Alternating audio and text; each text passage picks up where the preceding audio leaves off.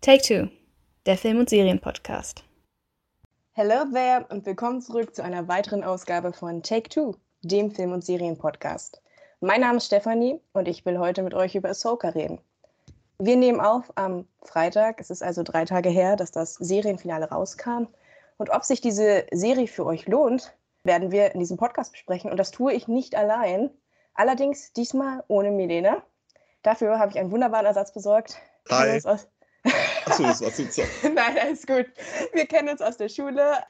Ja, du bist meine Star Wars Ansprechperson Nummer eins. Ich glaube, es gibt keine Person, die näher in der Lore drinsteckt als du. Schön, dass du dabei bist. Ich glaube, du kannst jede Star Wars-Episode mitsprechen. Du erkennst jedes Raumschiff in der Galaxie.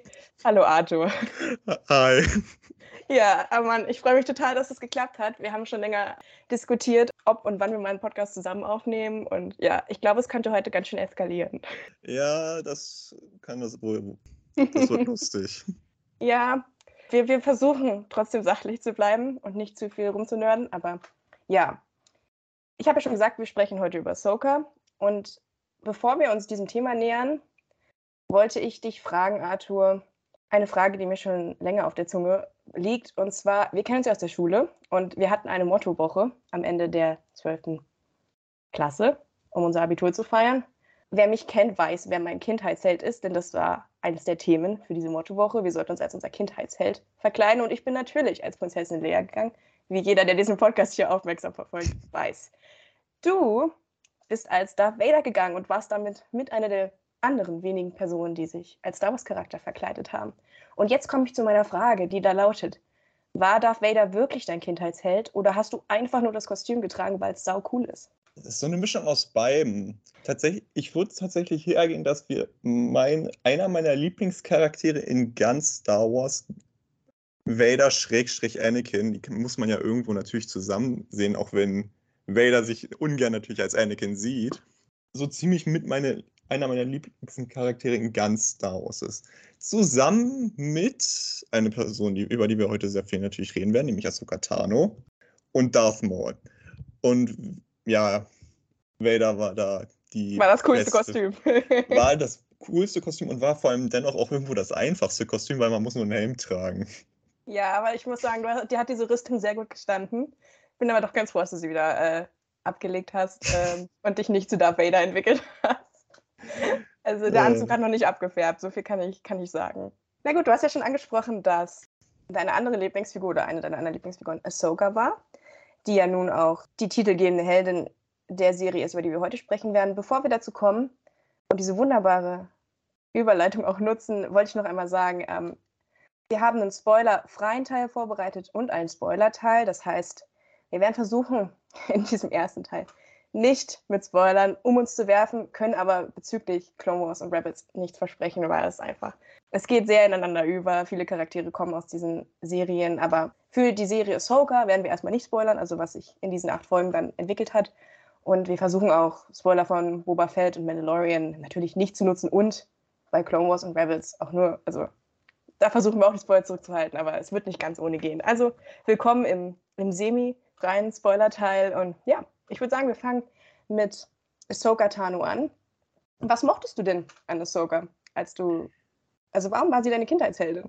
Das kam lustigerweise erst ein bisschen später, denn eingestiegen bin ich direkt eigentlich zur Erstveröffentlichung von The Clone Wars damals auf Super RTL 2008. Ach, du bist also wirklich Fan der ersten Stunde. Ja. Cool. Komplett. Lustigerweise davor habe ich, das war auch der erste Star Wars Content grundsätzlich, den ich gesehen habe. Das erste Star Wars, das ich geguckt habe, war Clone Wars auf Super RTL. Und dann ja. habe ich erst die ersten Filme nachgeholt. Dennoch, Ahsoka wurde erst später so zu meiner Lieblingscharaktere mit. Denn am Anfang war sie noch recht schnippisch. Ich meine, gut, der Name Snips. Hat, Snips ist ja auch schon ihr Spitzname von Anakin. Was ist das Und eigentlich im Deutschen? Ist es auch Snips? Ich glaube, das ist wirklich dieses, ja, halt dieses schnippisch sein, dieses. Ja, ja. Ich kann es gar nicht anders umschreiben. Ja. Ähm, also hin und wieder ein bisschen mal nervig. Ne? Die nörgelt immer so ein bisschen rum. Am Anfang, äh, sie hat sich aber nach und nach halt extrem entwickelt. Und sie ist als Heldenfigur so spannend, weil sie keine reine Heldenfigur ist. Sie ist zwar oftmals erfolgreich mit dem, was sie tut und siegreich, aber sie fällt auch sehr oft und steht danach meistens gestärkt wieder auf. Und das finde ich eine echt faszinierende Entwicklung, die sie durchmacht und wie sie nach und nach quasi reift, älter wird und wirklich auch charakterlich einfach stark heranwächst und für gute moralische Dinge durchgehend eigentlich einstieg und eigentlich versucht immer den richtigen Weg für sich, aber auch für die Gesamtgalaxis zu gehen. Und das macht sie, finde ich, eigentlich zu mit der besten Heldenfigur, die Star Wars so zu bieten hat. Ja, da würde ich dir mit, mit zustimmen. Es gab ja viele Diskussionen um Ahsoka, weil ne, Clone spielt zwischen Episode 2 und 3. Sie ist offensichtlich nicht in Episode 3 mit drin. Das heißt, sie war damals noch nicht erfunden. Man hat sie also nachträglich so ein bisschen mit reingeschoben und das ist vielen Fans natürlich aufgestoßen. So nach dem Motto, was? Anakin Skywalker hat einen Padawan, wie kann das denn sein? Und so weiter und so fort. Und da hat die Figur sehr viel Backlash dafür bekommen. Wie ich finde, ziemlich zu Unrecht, weil ich finde erstmal die Geschichte, die Ahsoka ähm, erzählt, als eigenständiger Charakter sehr interessant, aber natürlich auch, was sie für Anakin äh, symbolisiert. Und im Endeffekt ist sie einfach nur ein weiterer Schritt dazu, dass Anakin am Ende Darth Vader wird, ne? weil auch das ist ein Verlust, den er am Ende wegstecken muss. Und ja, also sie ist für seine Charakterentwicklung sehr wichtig, aber sie ist auch für, äh, als sie ist, und das ist sehr wichtig für mich bei einer Frauenfigur, sie ist auch ein eigenständiger Charakter mit eigenen Problemen. Sie ist losgelöst äh, von den anderen Männern. Und ähm, ich muss sagen, Ahsoka hatte für mich als Kind eine sehr, sehr große Bedeutung. Also sie war nicht mein Lieblingscharakter. Ich habe halt zuerst die Filme 4 bis 6 gesehen, dementsprechend war Prinzessin Leia immer mein Lieblingscharakter, aber aber Ahsoka war mir sehr wichtig, weil, und das darf man nicht vergessen, sie der erste weibliche Jedi ist. Ja. Als Hauptcharakter, ne? Also wir haben Leia und Padme gehabt, aber Leia hat die Macht, ich weiß, aber sie ist eher Politikerin als Jedi.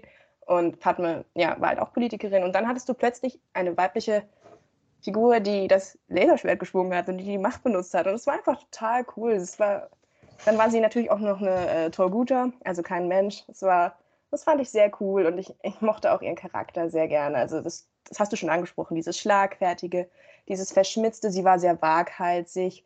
Gleichzeitig, wie du schon sagst, entwickelt sie sich dann aber auch. Also sie lernt dazu, man sieht ihr beim Erwachsenwerden zu und ja, ich, ich mochte ihren Charakter wirklich sehr gerne. Ich mochte auch immer gerne das Trio in äh, Clone Wars, Obi-Wan, Anakin, Ahsoka. Es, war, es war immer, waren immer meine Lieblingsepisoden, ich bin ehrlich. Und ähm, ich fand es auch immer spannend als Kind. Ich habe nicht die ersten Folgen von Clone Wars gesehen, aber ich bin dann irgendwann reingekommen und ich habe mich halt immer gefragt, was wird mit dir passieren? Weil irgendwas musste ja passieren, damit sie nicht in der Episode 3 drin ist. Und ich hatte immer Angst, dass sie stirbt. Und dann habe ich die Folge gesehen, wo es dann eben passiert. Und wie wir alle wissen, sonst gäbe es nicht Ahsoka, stirbt sie nicht. Aber sie wird dann anders rausgeschrieben aus der Sache und das fand ich extrem faszinierend, weil es auch wiederum Foreshadowing für Episode 3 war und für alles, was im Jedi Council so falsch läuft. Und vor allen Dingen, ja, ich weiß noch, ich habe danach Jedipedia gecheckt und habe geguckt, oh Gott, kommt sie noch mal? Ja, ja, kommt sie noch. Heute, heute würde ich Wikipedia äh, checken, aber damals ne, war ich noch auf ja. deutschen Seiten unterwegs und habe vehement, ich habe geheult, als sie gegangen ist und ich habe vehement geguckt, kommt sie nochmal irgendwie wieder und sie kam nicht mehr wieder. Und ich war so, so traurig. Und damals hätte ich mir niemals ähm, erträumen lassen können, dass sie heute ihre eigene Serie hat. So. Und so ja. ist der Lauf der Dinge. Als es nur, das wissen die ganzen jungen Menschen nicht, aber als es nur sechs Episoden gab und Clone Wars, das waren noch Zeiten. das waren definitiv noch Zeiten. Ja. Zumindest, also, wobei man da natürlich einschränken muss, ne? sechs Episoden und Clone Wars im wirklich großen öffentlichen Verständnis. Anbei gab es natürlich die ganze Legends-Literatur, genau, die wir genau, heute genau. haben, aber das war ja. ja. wirklich eher eine Nischensparte damals noch. Ja, genau. Also die Legends haben ja eine unglaubliche Beliebtheit bis heute, auch wenn Disney sie teilweise äh, ja, entkräftigt hat. Genau, für mich als Kind gab es halt nur sechs Filme, Clone Wars, ja. das war's. Und ich hatte, und ich dachte, das wär's auch, würde es auch für immer bleiben. Ehe dann Disney sich eingeschaltet hat. Aber gut, genug über Clone Wars, dazu wird es irgendwann mit Sicherheit nochmal einen eigenen Podcast geben. Dann reden wir doch jetzt mal über Ahsoka im Hier und Jetzt, denn es ist ja nicht mehr die gleiche Ahsoka, die wir in, in Clone Wars haben. Und da du ja deutlich besser bist in der Star Wars Lore als ich, wollte ich dich erstmal fragen, vielleicht kannst du mal kurz einordnen, wo wir Ahsoka jetzt hier wiederfinden. Also es spielt ja, glaube ich, nach Episode 6, wenn ich richtig bin. Genau, wir sind, was waren es, fünf oder sechs Jahre jetzt quasi nach äh, die Rückkehr der Jedi-Ritter. Das heißt, das Imperium ist schon längst offiziell besiegt. Die neue Republik ist schon äh, machthabende Regierung in der Galaxis. Und ja, Ahsoka ist jetzt. Immer noch da. Und wir wissen immer noch nicht, was sie zwischen 4 und 6 gemacht hat. Na ja, theoretisch schon. In, in Rebels kommt sie hervor. Ja, ja, okay. Aber ja, ich weiß, du hast, ähm, du bist mit Rebels noch nicht ganz durch. Da kommt noch was. Ja, gut, das weiß ich schon, tatsächlich. Aber das erklärt ja eigentlich nur, warum sie. Äh, also, sie sie wird ja dann. Äh, Ezra rettet sie ja dann. Das heißt, okay, zu viele Spoiler, egal. Ähm, Äh, ja, wir werden gleich so auch noch über Rebels reden. Müssen einfach. Aber zurück zu der Zeiteinordnung. Genau, also Ahsoka ist jetzt so in ihren 40ern bereits, ist dementsprechend schon wirklich eine gestandene Frau, hat die wirklich mehr als viel miterlebt hat. Sie hat zwei Kriege durchmachen müssen und noch mit der Bombe klarkommen müssen, dass ihr Meister der grausamste Mann der Galaxis wurde. Oh, er hat noch ein Herz, aber es ist schwer. Äh, Ja, aber davon weiß, das Ja. hat sie, das hat sie nicht mehr sehen können zu dem Ja. Zeitpunkt, wo sie sich Gut, vielleicht hat Luke ihr erzählt. Die haben sich ja, Ja, schon getroffen. Das stimmt. Luke und Ahsoka haben sich bereits getroffen. Und ich, immer noch eine Szene, wo ich sage, ich möchte die sehen, wie sie über Anakin reden. Aber egal, das geht zu weit jetzt. das wird hier ausbranchen, ich sag's dir, egal. Zurück zum Punkt. Und wir sind jetzt so in der Handlung parallel, kurz nach Mandalorian Staffel 3 tatsächlich. Also es haut ganz gut hin, jetzt vom Okay. Abstand her auch tatsächlich zum Release in etwa. Okay. Und Ähm, und wenn ich das richtig verstehe, im Mandoverse sind auch noch, ist auch noch Boba Fett angesiedelt. genau, Der spielt auch noch damit rein, ne? genau, Mandalorian, Boba Fett, Ahsoka, das ist alles quasi mehr oder weniger die gleiche Zeit. Genau, und dann kommt wohl noch irgendwie Star Wars Skeleton Crew oder wie die Serie heißen soll, soll auch noch irgendwie Teil davon werden. Aber wann das Okay. kommt, habe ich jetzt auch ehrlich gesagt nicht ganz auf dem Schirm. Ja, okay. Alles klar, aber dann sind wir, wissen wir erstmal, wo wir uns zeitlich befinden. Das heißt, die ganze Tragödie um in Clone Wars und um Anakins äh, Fall zur dunklen Seite ist erledigt. Anakin ist sogar schon tot zu diesem Zeitpunkt, wo wir jetzt sind. Was für mich sich erstmal extrem komisch angehört hat, weil, wie gesagt, ich assoziiere Ahsoka eigentlich eher mit dieser Zeitlinie, so frühe, also Fall der Republik. Ähm, und dass, je, dass sie jetzt so viel noch macht in der neuen Republik, finde find ich sehr interessant, einfach weil wir sie halt auch nicht in Episode 7 bis 9 sehen, aber ich habe eine Theorie, warum. Darüber reden wir beim Spoiler-Teil. Was hältst du denn jetzt von Ahsoka äh, in Real Life? Mit der Darstellung von Rosario Dawson. Denk dran, du darfst nicht spoilern. Ja, Aber wie hat, also du kannst ja schon zumindest so ein bisschen aus Boba Fett, ohne jetzt zu viel zu sagen, aber wie, was war der Eindruck so von ihrem ersten Auftritt? Ihr erster Auftritt als Ahsoka war ja in Mandalorian Staffel 2, wenn ich richtig bin. ja, genau, Mandalorian Staffel 2, ich glaube Folge 5 müsste es gewesen sein. Ich finde sie gut als in der Rolle. Ich finde sie gut. Sie bringt die wirklich alte, vom Krieg gezeichnete Ahsoka wirklich ganz gut rüber. Passt auch so, in, wenn man es so sagen will, ins optische Bild, was man so erwarten könnte, von Animation auf real, ganz gut rein. Einziger Kritikpunkt, aber das wurde ja auch schon tausendmal im Internet gebracht, ist von wegen, dass die Leckus eigentlich ein bisschen Ja, aber das stört mich auch, Arthur, Mann. Das Ja. Ich kann es auch nachvollziehen. Es ist ein bisschen besser jetzt in der Serie geworden, weil sie wieder einen Ticken länger sind, aber ja, es hätte, hätte gerne länger sein können. Ja, da hätten Aber sie halt, sonst- da hätten sie halt, dann hätten sie halt den Rebels die Lekos kürzer machen müssen. Ganz einfach. Aber da wusste noch keiner, dass man dann in Real Life das, ähm, das, ja, das, war, das ist ja schon so lange jetzt auch schon wieder her, dass Rebels rauskam. Ja, ich glaube, es liegt wohl auch daran, dass es halt für die Action-Szene einfach einfacher ist, wenn die Lekos, also ihre Tentakeln, sie hatte drei Stück, ähm, kürzer sind. Ja. Aber stört mich schon ein bisschen, muss ich sagen. Man Aber muss ja- Ja, muss sag dafür sag sagen, zuerst. die, dafür ist aber auch, das kann man ja schon mal spoilerfrei sagen, dafür ist die Action aber auch recht geil. Hm, Finde ich auch. Also, das hat ja Rosaria Dawson auch gesagt. Sie musste sich extrem fit halten, weil sie ist in ihren 40ern und sie spielt die physisch anspruchsvollste ähm, Rolle ihrer Karriere. Das- Sie ist ja praktisch ein Alien und so muss sie sie halt auch rüberbringen. Ja. Ja. Ähm, ich muss sagen, ich finde Rosaria Dawson auch echt gut. Ich mag auch wirklich die Geschichte, wie sie zu Ahsoka wurde. Also, ich weiß nicht, ob du das äh, mitbekommen hast, aber es gab ja 2017 irgendwie diesen Tweet in ihrem Twitter-Profil von einem Fan, der gefragt hat, hey, Rosario, wie wär's denn, hättest du Bock mal Ahsoka zu spielen? Und sie war so, na klar, würde ich gerne Ahsoka spielen. Und irgendwie ist dieser Tweet dann bei Dave Filoni gelandet und er, dadurch hat er sie auf dem Schirm und hat sie Jahre später dann als Ahsoka besetzt und das finde ich extrem cool. Okay, das ist witzig. Ja, nee, das habe ich tatsächlich gar nicht so mitbekommen. wirklich cool. Und sie war ja auch nie weg von der äh, Bildfläche, also sie war ja in Red und ähm, hat zum Beispiel auch in Percy Jackson mitgespielt als Persephone. Aber jetzt spielt sie ja wirklich, also seit langem wieder eine wirklich große Rolle in einer sehr großen Serie. Und ich finde, sie macht es wirklich super gut. Also in den Action-Szenen ist sie erstmal klasse. Sie hat wirklich diese Aura und ja, Die Mimik und so. Majestät, die ich so ein bisschen von Ahsoka Tano erwarte. Das bringt sie wirklich gut rüber. ja, ja, also gerade so Sachen wie die Mimik, das kommt einfach super rüber, auch im Vergleich zu Hm. dem, was man aus der Animation kennt.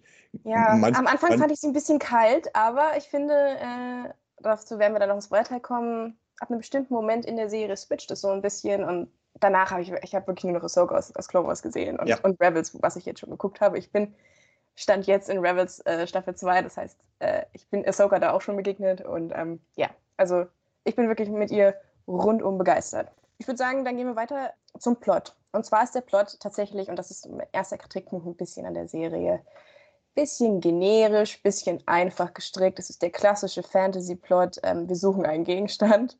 Diesmal ist es die sogenannte Sternenkarte. Und diese Karte ist besonders wichtig, denn sie enthüllt den Aufenthaltsort von Thrawn, was die Bösen gerne nutzen wollen, um Thrawn zurückzuholen.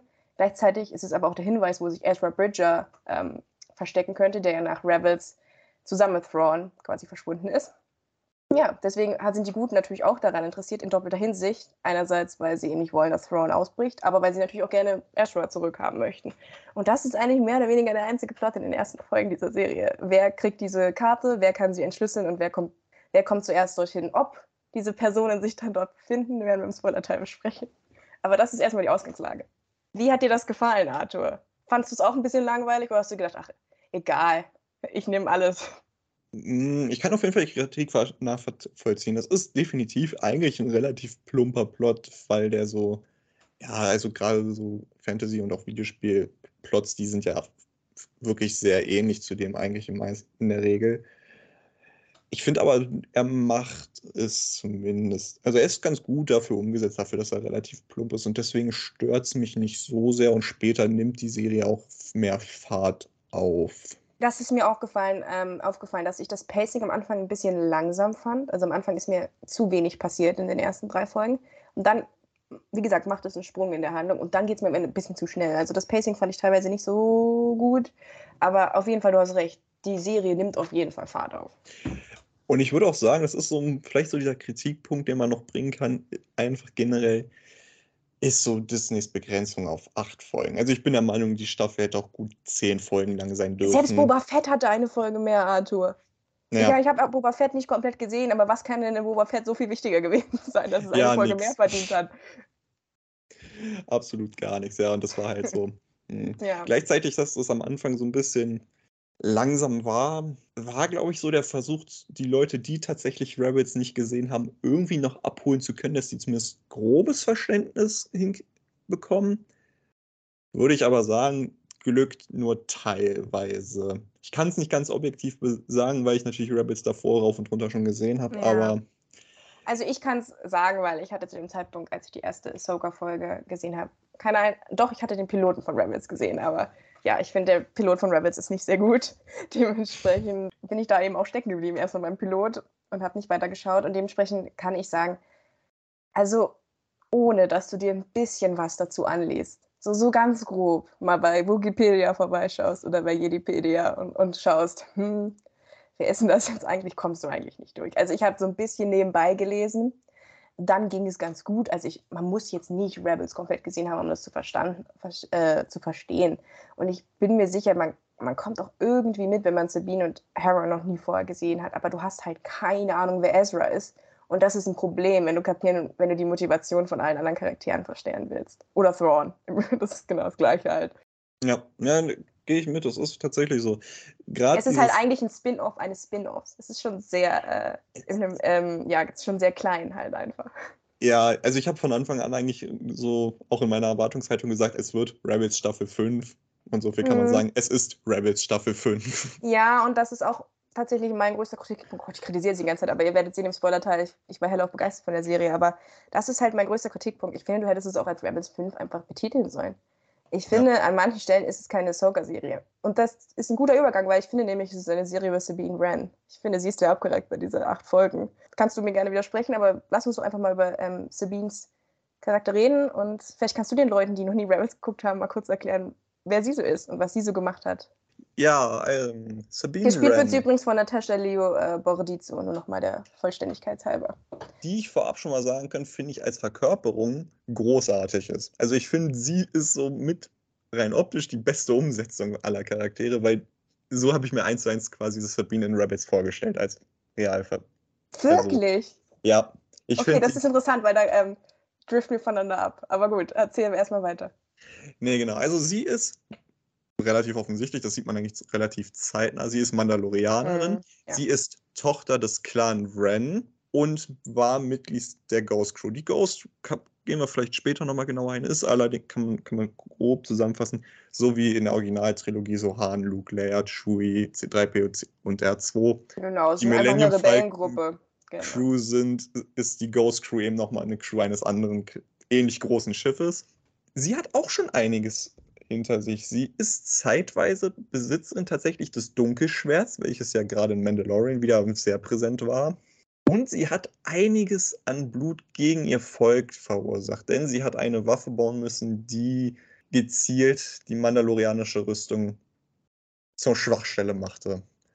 Und Okay. damit hat sie sich in ihrem eigenen Volk sehr lange extremst unbeliebt gemacht und ja, konnte sich eigentlich nicht bei den blicken lassen. Und Also es ist ein bisschen ewig, so eine Aussätzige ihres eigenen Volkes. Ja. Okay. Volle Kanne. Okay. und deswegen war sie auch Teil der Ghost Crew. Und deswegen ist diese Ghost Crew für sie so die zweite Familie, die sie noch dann letzten Endes hatte. Ja, und zwischen ihr und Ezra, über den wir noch sprechen müssen, gibt es eine ein bisschen komplizierte Beziehung. Denn Ezra stand von Anfang an auf sie und sie hat sie mal so ein Mhm. bisschen abgeblockt und gegen Ende wurde das ein bisschen. Platonischer, ne? Ein bisschen Ich dachte, es wird platonischer. Du sagst mir, es wird mehr gefunkt. Also Nee. mir wurde gesagt, es, es wird zu einer Geschwisterbeziehung noch. Ja, ja, so ein bisschen, also es ist so ein bisschen, wie gesagt, es ist kompliziert so. Sie oh nimmt Gott, auf jeden es Fall eher. Luke-Vibes? Nee, so nicht. nee, aber es ist eher so, ja, sie, sie kommen einfach besser trotzdem aufeinander klar und es ist nicht so cringig halt, so, Ja, sagen gut, wir es Ezra ist so. ja auch in der ersten Staffel ein Kind. So. Und. Ja, das stimmt. Also, ja. Ja, Okay, ich finde es interessant, dass du sagst, du findest sie sehr gut umgesetzt, weil, also ich kann ja, wie gesagt, immer nur sagen, von dem Teil, wo ich jetzt bin, nämlich in Rebels 2. Und ich, ich finde nicht unbedingt, dass sie so ist wie, wie die Sabine der Serie. Ich weiß nicht, ob es was damit zu tun hat, dass ich die beiden anderen Staffeln noch nicht gesehen habe von Rebels oder dass es irgendwie an dem Zeitsprung liegt. Aber die Sabine aus, aus Rebels ist halt so dieser klassische Tomboy-Charakter, also so eine tough Lady, so. Den Charaktertyp habe ich halt in Fantasy auch schon x-mal gesehen, so. Weswegen ich tatsächlich kein großer Fan von Sabine in Rebels war. Muss aber hier sagen, und deswegen soll es eigentlich keine, keine Kritik sein, mir hat sie hier in der Serie sehr gut gefallen, weil sie ähm, viel verletzlicher wirkte. Ähm, ich meine, sie, sie ist immer, also sie ist immer noch tough, keine Frage, aber sie hatte irgendwie so ein, zwei Ebenen mehr einfach. Wirkte nicht so kühl wie in Rebels teilweise. Und deswegen mochte ich sie sehr gerne. Finde aber, wie gesagt, schon, dass es Unterschiede gab zu dem, was sie zumindest bis zu dem Punkt, wo ich jetzt bin, ähm, was sie halt so in Rebels gemacht hat. Was mich halt auch irgendwie zu der Frage bringt, ob du überhaupt so einen Cartoon-Charakter komplett in Real Life genauso darstellen kannst. Also auch bei Hera, wo wir jetzt gleich hinkommen, finde ich auch, dass es Unterschiede gibt. Deswegen weiß gar nicht, ob das so eine Kritik äh, ist, weil ich weiß auch, dass die Schauspielerin komplett die Serie geguckt hat. Also die hat sich wirklich akribisch auf ihre Rolle vorbereitet. Und ja, wie gesagt, also ich finde aber schon, dass es so charakterlich schon so ein bisschen Unterschiede gibt. Würde ich jetzt mal in den Raum stellen. Ja, also charakterlich von dem Punkt, wo du in Rebels bis zur Ahsoka-Serie auf jeden Fall. Sabine bekommt aber in Rebels ab Staffel 3 ihre größeren Arcs, wo sie sich auch deutlich mehr entwickelt. Also Okay. da kann, sie, kann ich sagen, da Ja, kommt auch ein bisschen was auf sie zu. Dann, was ich sehr an Sabine mochte, ist äh, in der Serie, dass sie die Waffenexpertin war. Das ist generell eine Sache, die ich sehr cool an Rebels finde, dass Hera Pilotin ist, was ja mehr oder weniger in der Galaxis dem Autofahren entspricht, also einer Tätigkeit, die eher Männern zugeordnet wird in unserer Welt. Und Waffen ist eigentlich genau das Gleiche. Und Sabine ist halt die Waffenexpertin der äh, Crew in Rebels, was ich sehr cool finde. Hier sieht man davon aber nicht mehr so viel, denn, und das kann man, denke ich, sagen, weil es in der ersten Folge ist, Sabine ist jetzt auf dem Weg zur Jedi. Was hat es damit auf sich, Arthur? Muss man sagen, hat mich persönlich auch sehr überrascht. Was hältst Weil du davon? Ich weiß nicht, was ich davon halte. Vielleicht kannst du zuerst sagen. Ja, da bin ich auch noch so ein bisschen zwiegespalten. Also, zu einem ist es natürlich eine coole Sache in der Hinsicht, dass es natürlich den ursprünglichen Gedanken der Macht aus Episode 4 zurückbringt, dass es theoretisch jeder kann. Und das mit Thema Talent, das böse M-Wort, was man nicht sagen darf seit Episode 1 und so weiter. ähm, Ach, Mediklorianer. Mediklorianer. ähm, dass das noch eine Relevanz hat, äh, wie gut man mit der Macht umgehen kann. Ich finde es dennoch nicht schlimm. Also ich finde es in Ordnung. Ich meine, Ezra hat ihr das Lichtschwert in die Hand gedrückt und. Am Ende von Rebels. Genau, am Ende von. Okay. Bevor ähm, die ganze Sache dann mit Thrawn losging, warum mhm. sie verschwunden sind. Und das, ob man das als, also damals hätte man es nicht als Aufforderung interpretiert, wert Jedi. Aber es ist interessant, dass dann sich potenziell durch diese komplizierte Beziehung zwischen den beiden oder diese Annäherung, ob platonisch oder nicht, das, das kann man immer diskutieren. Sie ja dennoch eine gewisse, eine gewisse Beziehung herrscht einfach. Und dass sie sagt, okay, sie versucht ein bisschen auch in diese Fußstapfen vielleicht zu treten, wenn er weg ist oder so. Und mhm. dann nimmt sich Ahsoka entsprechend an. Ich finde das eigentlich vollkommen in Ordnung. Und man muss ja in der Umsetzung sagen, ja, Sabine ist auf dem Weg zum Jedi, schlägt sich aber absolut nicht gut. Ja, es ist halt diese Sache mit der Machtsensibilität oder Sen also im Englischen heißt es Force Sensitive. Ich weiß nicht, wie es im Deutschen übersetzt wird. Ja, ich glaube, das ähm, war Machtsensibilität. Was ja nachträglich bei wegen eingeführt ist. Der Grundgedanke, und da hast du absolut recht, von George Lucas war, die Macht ist überall. Yoda erzählt das ja auch breit in der fünften Episode, die Macht ist im Stein, bla bla bla. Überall. Das heißt, theoretisch, theoretisch könnte jeder sie nutzen oder ja. Aber Episode 1 hat ja dann eingeführt, dass es halt ich sage jetzt bestimmt nicht Menschen, weil es ja auch andere Arten gibt, also Individuen gibt, die ähm, Force-sensitive sind, also besonders Machtkapazitäten haben. Anakin, wir wissen, hat, hat vermutlich die meiste Begabung, was äh, Force-Sensitivity angeht. Ähm, Obi-Wan soll wohl relativ geringe Sachen haben. Ich weiß nicht, ob das aus den Legends ist, aber es gab ja wohl große Probleme, dass er überhaupt als Padawan aufgenommen wird. Ähm, und äh, deswegen kann sein, dass es nicht mehr Kanon ist, aber ähm, deswegen fand ich das tatsächlich ganz interessant, erstmal das, den Aspekt, weil jetzt sind wir genau bei der ursprünglichen Gedanken, das heißt, jeder kann theoretisch darauf zugreifen, aber Sabine ist halt eigentlich nicht force sensitive. Das heißt, schon so allein so ein, so ein Lichtschwert an sich ranzuziehen, ist für sie praktisch unmöglich, beziehungsweise sehr schwer umzusetzen, was, was Anakin vermutlich im Schlaf hinbekommen würde. So. Das finde ich an sich interessant. Was mein Problem ist halt, dass es langsam ein bisschen zu inflationär wird. Wir haben einfach zu viele Jedi mittlerweile. Und die Frage ist halt, wo sind die dann am Ende alle in Episode 7 bis 9? Ich nehme an, es wird noch ein großes Gemetzel geben. Aber ähm, ja, es wird ein bisschen zu inflationär. Das ist übrigens auch mein Problem mit Bale und Skull. Da komme ich aber gleich drauf zurück. Ja, also bin noch ein bisschen zwiegespalten, was das angeht. An sich finde ich das Konzept, mal eine Person zu haben, die eben nicht von der Skywalker-Linie abstammt und deswegen nicht dieses große Talent in die Wiege gelegt bekommen hat, ganz spannend. Aber mal gucken, wo es noch hinführt. Ja, Ach ja, und was man natürlich noch sagen sollte, ne, Ahsoka ist halt jetzt ihre Master. Also wir haben da wieder so ein, so ein Master-Padawan-Beziehung zwischen den beiden. Und dann haben wir noch, und das ist nur ein Charakter, über den ich sprechen möchte, bevor wir ähm, dann zu den Bösen rübergehen. Dann haben wir noch eine dritte Frau im Bunde und das finde ich generell sehr cool. Es ist vielleicht die erste Serie, an die ich mich so wirklich erinnern kann, aus dem Fantasy, Science Fiction, Action-Bereich, die drei weibliche Leads hat und die sich ja auch wirklich auch an Männer richtet. Ich meine, du bist ja auch begeistert. Und äh, das finde ich sehr cool, weil dann haben wir nämlich noch Hera Syndulla, die ehemalige Pilotin der Ghost, die die Tochter ist von Cam Syndulla, äh, einer meiner Lieblingscharaktere, beziehungsweise eine meiner Lieblingsfolgen in The Clone Wars, äh, die Schlacht um Ryloth. Und deswegen hat mich sehr gefreut, dass die gleich in doppelter Hinsicht in dieser Serie noch eine Rolle spielt. Aber ja, Hera genau ist die Tochter von ähm, diesem Rebellenführer Cam Syndulla und ja, war auch verbandelt mit Canon Jarvis in Rebels und aus, äh, auch ein ehemaliger Jedi, der wundersamerweise die Order 66 überlebt hat. Die haben zusammen auch noch ein Kind. Ähm, das spielt auch eine interessante Rolle in dieser Serie. Aber ja, und das Interessante an Harris Dula ist ja, von wem sie gespielt wird. Mary Elizabeth Winstead. Weißt du, mit wem die verheiratet ist? Ja, mit Evan McGregor. Ja, und alles, was ich sehe, ist, ob hier Hera und Obi-Wan irgendwann sich nochmal treffen. Ob oh sie das irgendwie einfädeln in Obi-Wan Kenobi Staffel 2, falls es nochmal auftauchen sollte. Oh Gott. Ja. Ian McGregor hat ja schon gesagt, er würde gerne mal seine Frau treffen im Star Wars. boah, das, boah, das stelle ich mir schwierig vor, das noch einzubauen. Da ist nicht so viel Zeit, wo, wo das noch logisch wäre. Ja, aber das finde ich jetzt sehr cool und muss schon zugeben, dass das die meiste Zeit mein Gedanke war, als ich sie ähm, on-screen gesehen habe. ähm, aber cool, dass Familie McGregor bzw. Slash Winstead ähm, dem Star Wars-Universum weiterhin so verbunden ist. Ja. Ja, was sagst du denn zu ihr? Also ich muss sagen, ich mochte sie eigentlich ganz gerne. Ich fand sie eigentlich.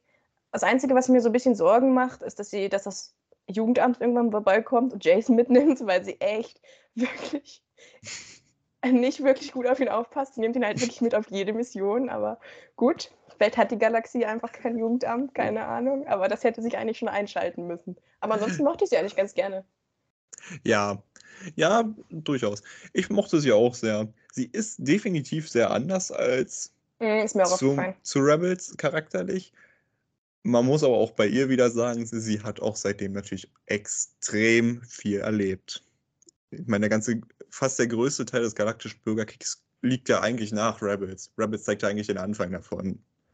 Und entsprechend, ja, sie ist älter, sie ist mittlerweile eben Mutter.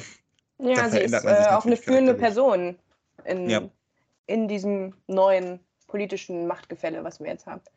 Ja, genau. Und deswegen, also völlig Verständnis, dass sie da nicht mehr eins zu eins die gleiche Person gefühlt ist. Aber dennoch, man merkt natürlich immer noch ihre Wurzeln und ihre Charakterzüge. Die sind irgendwo dennoch immer noch da und deswegen super, super Besetzung meiner Meinung nach, funktioniert wunderbar.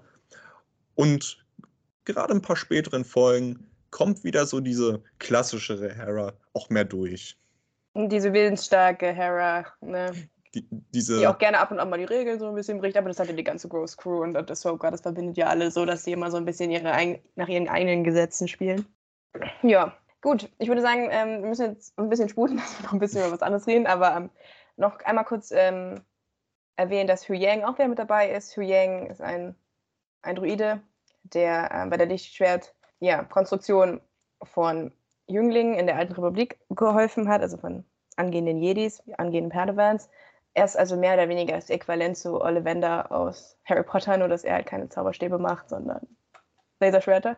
Und er wurde auch schon in Clone Wars von David Tennant gesprochen und er wird natürlich auch hier wieder von David Tennant gesprochen und das liebe ich halt. Ne? Man hätte ihn ja auch mit jedem anderen besetzen können, aber nein.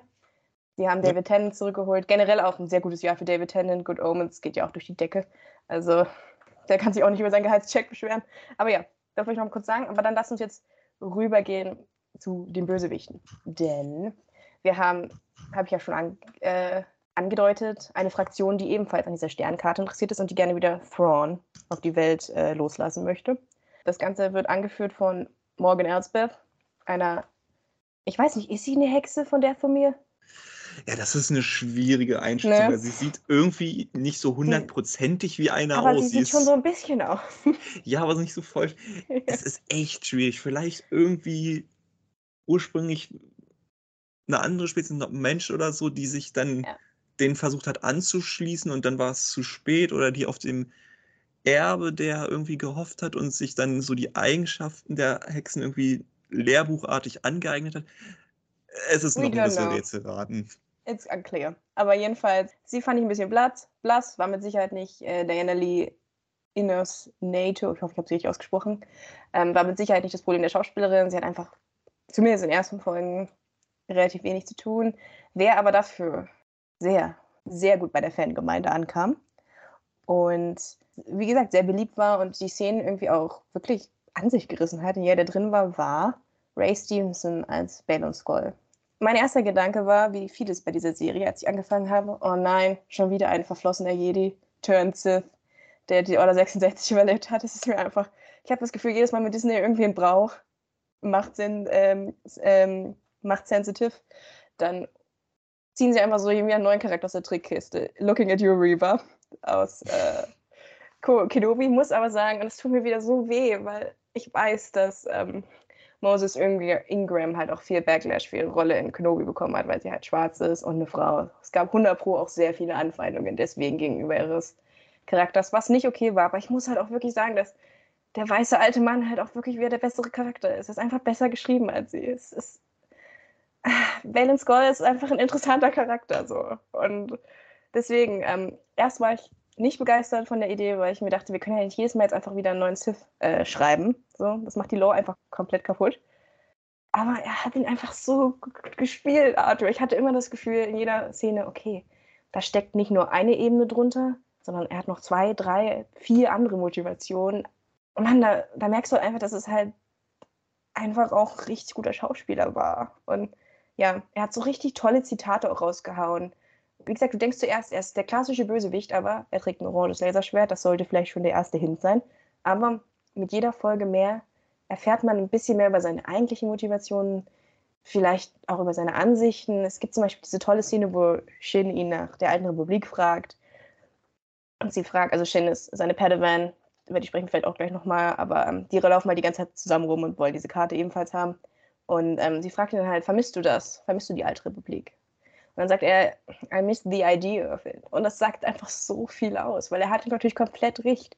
Recht, die alte Republik, beziehungsweise der Jedi Council hatte halt echt große Probleme so. Und es war halt nicht das, was alle sich vorstellen und was sie halt auch versprochen haben so. Und ja, das schwang so viel mit. Oder auch ein anderes tolles Zitat ähm, von ihm. Ähm, Impatience for victory will guarantee defeat. Ey, das hätte auch Yoda sagen können. Natürlich dann in einer anderen Saktstruktur, aber ach, das war ja. so gut, Art. Das war einfach so, so gut geschauspielert. Ja. Was er mit seinen Augen macht. Da, da steckt so viel Weisheit hinter. Da, weißt du, da sehen halt so andere Leute wie die Schauspielerin von Sabine halt alt gegen aus. Weil das ist halt ein richtig guter Schauspieler einfach. Ja, ja, es ist, das muss man wirklich sagen. Ray Stevenson hat die Rolle absolut gerockt. Das ist, war so eine faszinierende, oder ist so eine faszinierende Figur. Ich man muss ja sagen, man kann gespannt sein, wie es weitergehen wird, weil ja er leider verstorben ist. Ja, es ist so traurig. Ob sie irgendwie andersweitig lösen, über dann wahrscheinlich Bücher oder so, oder ob sie ihn wirklich neu besetzen. Aber er hat die, also er hat es wirklich gerockt, das muss man wirklich sagen. Er Und, hat einfach so eine Präsenz einfach. Er, er zieht die Szene automatisch an sich. Ja, es macht einfach Spaß, mir am Schauspielern zuzugucken. Er hat nicht nur einen Gesichtsausdruck, so wie die Schauspielerin von Shinhati. Es tut mir leid, aber sie hat halt immer gleich. Aber er kann halt schon sagen. mit dem Glimmer in seinen Augen was verändern. Du denkst dann ganz so, okay, dieser Mann, der ist nicht einfach nur pur böse, der hat einen Plan, der, der hat eine Motivation, der hat ein Ziel. Und vielleicht hat er sogar recht, wer weiß. Ich möchte an der Stelle fast schon einen Call machen. So, hätte man noch sich entschieden, in der Clone Wars-Ära Live-Action-Content zu machen nach dem Tod von Christopher Lee hätte man ihn nehmen sollen. Weil ich finde, er hätte Count Dooku auch richtig gut rüberbringen können. Ja, hätte er gut machen Die können. Die Aura ist sehr ähnlich und. Ja, auch Christopher Lees Count Dooku. Also ich würde da jedem ähm, Tales of a Jedi empfehlen, was wirklich sehr ja. viel über Count Dooku ähm, das Leben offenlegt, wie er mit dem Tod von Qui-Gon und so zum Beispiel umgegangen ist und auch so ein toller Charakter. Und ja, ich finde, ich, wie gesagt, ich, ich habe mich erst aufgeregt, weil ich, ich bin halt kein Freund davon, einfach jetzt wieder irgendwelche, ähm, das die ganze Sache ist doch, dass es keine Jedis mehr gibt und Jedi mehr gibt und praktisch keine Sith mehr. Und jetzt tauchen trotzdem plötzlich irgendwie inflationär ständig irgendwelche Leute wieder auf. Aber ich kann nicht sagen, er hat die Serie besser gemacht. Ja, nee, kann man. Ruhe in Frieden, Vollkommen. Ray Stevenson. Das ist wirklich sehr, sehr schade. Ja gut, dann haben wir eigentlich alles, alles abgehakt. Die Figuren haben wir euch erklärt, den Plot haben wir euch erklärt. Ich würde sagen, dann reden wir vielleicht nochmal über, ähm, weiß ich nicht, hast, hast du Lust, über Dave Filoni als Erbe von George Lucas zu reden? Weil mir ist halt aufgefallen, wenn ich Ahsoka gesehen habe. Also wir haben euch jetzt ein bisschen was über den Plot erzählt. Wir haben euch ein bisschen was über die Charaktere erzählt. Wir können leider nicht mehr viel tiefer gehen, außer zu sagen, dass die Kostüme mega waren. Die Musik, oh Gott, ich liebe die Musik, großartig. Komme ich gleich nochmal drauf zurück. Wir können aber leider nicht mehr viel tiefer gehen, weil der Rest ist praktisch Spoiler. Aber ich würde trotzdem nochmal gerne darüber reden, ähm, wie sehr Dave Filoni doch wirklich Star Wars gerettet hat. Weil nach den Sequels wollte wirklich niemand mehr Star Wars Content sehen. Das sieht man zum Beispiel an der Tatsache, dass der Solo-Film komplett gefloppt ist, was teilweise berechtigt war, aber teilweise eben auch daran lag, dass gerade alle wirklich keine Lust mehr auf, auf Star Wars hatten, weil sie so enttäuscht waren. Und dann kommt Dave Filoni um die Ecke, macht seinen Western mit einer mega süßen, ähm, mit einer mega süßen Vater-Sohn-Geschichte und plötzlich finden alle Star Wars wieder toll. Und seitdem wirklich alles, was der Mann anfasst, wird zu Gold. Ich kann es nicht anders sagen. Ja, ja, Dave Filoni hat vor allem Ne, Dave Filoni würde ich als aus zwei, aus zwei Punkten als Erbe George Lucas sehen. Erstens, beide hatten noch miteinander zusammengearbeitet. Ich glaube, Dave oder George Lucas wird an Dave Filoni so viel tiefe Lore, was in seinen Gedanken, was Star Wars ausmacht, weitergegeben haben, wie es er erst keinem anderen Menschen gegeben hat. Das genau, die haben zusammen Clone Wars kreiert, das muss man vielleicht nochmal kurz sagen. Genau. Gleichzeitig ist Dave Filoni auch einfach einer, der macht sich auch wirklich Gedanken über das große Ganze. Wie kann man eine komplette Geschichte zusammenbauen, die auch zusammenhängt. Das ist ja so ein bisschen das, was, woran die Sequels gescheitert sind, dass sie überhaupt keinen Plan hatten, was sie überhaupt machen wollten. Und Dave Filoni hat immer so einen Plan. Der denkt sich Geschichten gefühlt zehn Jahre vor, vorher schon aus und arbeitet die dann nach und nach aus und dann entstehen daraus halt neue Werke wie The Mandalorian, wie auch Rebels damals schon, wie Ahsoka, ganz klar. Das, da gibt es schon deutliche Hinweise, dass er Ideen dafür schon hatte, zum Zeitpunkt, wo Rebels gerade noch in Produktion war. Deswegen, also ja, meiner Meinung nach also, ist das volle Kanne, das Erbe. Wenn, auf jeden Fall, wenn ich da einmal kurz reingehen darf, weil du hast gerade was unglaublich Wichtiges angesprochen, was ich finde, wie ich finde. George Lucas war mit Sicherheit nicht der beste Regisseur aller Zeiten. Nee, nee. Ohne Frage. So, es gibt einen Grund, warum das Imperium schlägt zurück der beste Film ist und er hat ihn nicht Regie geführt. Aber was er halt konnte, ist eine, eine Story zu schreiben. Er war, war und ist, er lebt ja Gott sei Dank noch, ein großartiger Storyteller. Und das siehst du schon in der Tatsache, dass Charaktere, ich will jetzt nicht spoilern, aber auftauchen hier in dieser Serie, die halt vor 50 Jahren kreiert wurden von ihm, weil die einfach so ikonisch sind. Er konnte halt wirklich gut eine Geschichte schreiben. Und und das kann Dave Filoni halt auch.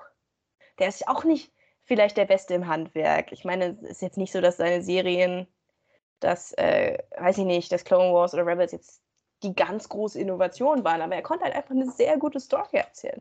Und das hätte es halt für die Sequels gebraucht. Du hättest ja am Ende niemanden anders als Regisseur hinstellen können, aber du hättest einen guten Drehbuchautor gebraucht, der ähm, eine Story entwirft, so wie es Dave Filoni jetzt mit dem Mando-Verse macht. Denn das große Ganze dieser Serien soll dann am Ende auf einen Kinofilm auch hinauslaufen, wo dann die Geschichten von Ahsoka und Mandalorian zu Ende erzählt werden. Und Boba Fett spielt da auch noch mit rein. Ja, und deswegen würde ich wirklich sagen, lass Dave Filoni ran. Er kann es besser als alles, was Kathleen Kennedy da versucht hat, äh, zwischen sieben und neun auf die Beine zu stellen. Äh, er schreibt hier eine Story, die jetzt vielleicht, wie gesagt, nicht bahnbrechend ist, aber die die, ja, die, die Fans zufriedenstellt und die vor allen Dingen, und das ist mir ganz wichtig, respektvoll mit den Charakteren umgeht, die wir lieben gelernt haben. Weil das macht er nämlich. Ja, bestes Beispiel für mich an dieser Stelle ist immer, ähm, weiß nicht, ob du das weißt, aber General Grievous und Anakin. Und ja, es gibt die diese Szene, genau, es gibt diese Szene Anfang von Episode 3, wo sie, die suggeriert, dass die beiden sich dort zum ersten Mal sehen. Ne? Dieses, ah, ich habe gedacht, du bist größer und so weiter und so fort. Ja. Und das weiß Dave Filoni und schafft es tatsächlich, ohne dass es auffällt, wohlgemerkt. Es wird so schreiben, dass in sieben Staffeln Clone Wars sich Anakin und Grievous nie begegnen. Beide sind wichtige Charaktere in dieser Serie. Und er schafft es trotzdem, es irgendwie so hinzubiegen, weil er das weiß, weil er sich dessen bewusst ist. Und ja, ich finde, das sagt so viel über Dave Filoni aus.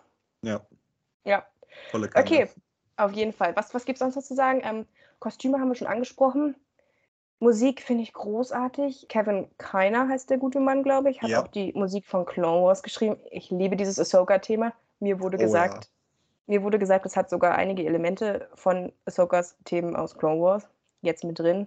Aber dieses Intro, oh, großartig. Beziehungsweise so, dieses Outro. Genau, dieses, dieses ja, das Outro. Outro. Das Outro ist cool. Das ist so eine Kombination aus dem Theme von Sabine, Hera und Ahsoka. Ja, es ist Alle so drei schön. kombiniert. Und es ist ich, super geil. Ich habe das auch privat ich, ich, häufiger auch, gehört. Ich fand auch die Grafik sehr schön, muss ich sagen. Ja. Also wie, wie es da über die Galaxis äh, rüberfliegt. Aber ähm, ja, es hat was total Triumphales, Schönes, Melodisches. Äh, es wirkte für mich so eine Mischung aus wirklich John Williams alten Klängen, aber gleichzeitig auch so ein bisschen Game of Thrones Touch, äh, Ramin Javadi mit drin und ich, ich liebe dieses Thema und es ist für mich das beste äh, Stück, seitdem Disney übernommen hat. Vielleicht noch mit Ludwig Göransons und Mandalorian-Thema drin, weil das ist auch einfach geil. Aber das sind so die, äh, würde ich schon sagen, die beiden besten Intros, Sachen, die bis jetzt da rausgekommen sind. Also Musik ja. top, fand ich super. Ja. Zur Action, ja, finde, ist gut gelungen. Hätten sie aber noch äh, also hätte noch mehr gehen können. Also ich mochte den, den Laserschwertkampf zwischen, zum Beispiel zwischen Balin und Ahsoka super gern. Da hat er, hat auch ordentlich Wumms hinter, fand ich. Aber ja, ich finde, an manchen Stellen ist, ist mir die Action bei Disney einfach zu glatt. Ne? Das liegt halt daran, dass sie kein Blut zeigen können und so, aber ja.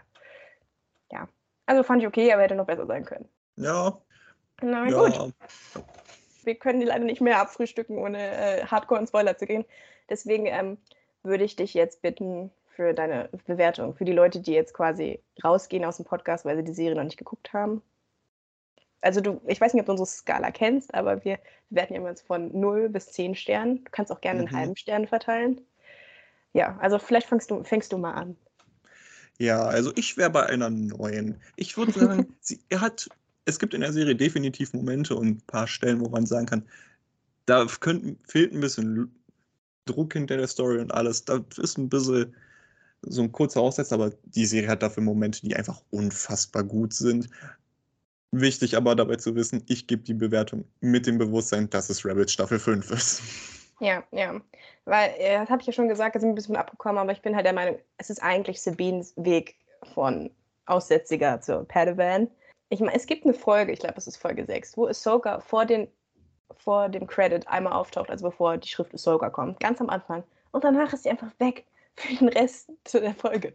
Deswegen, ich werde auf diesem Hügel sterben. Ich bleibe dabei, dass ähm, Sabine der Hauptcharakter dieser Serie ist, weswegen es Rebels Staffel 5 hätte heißen sollen.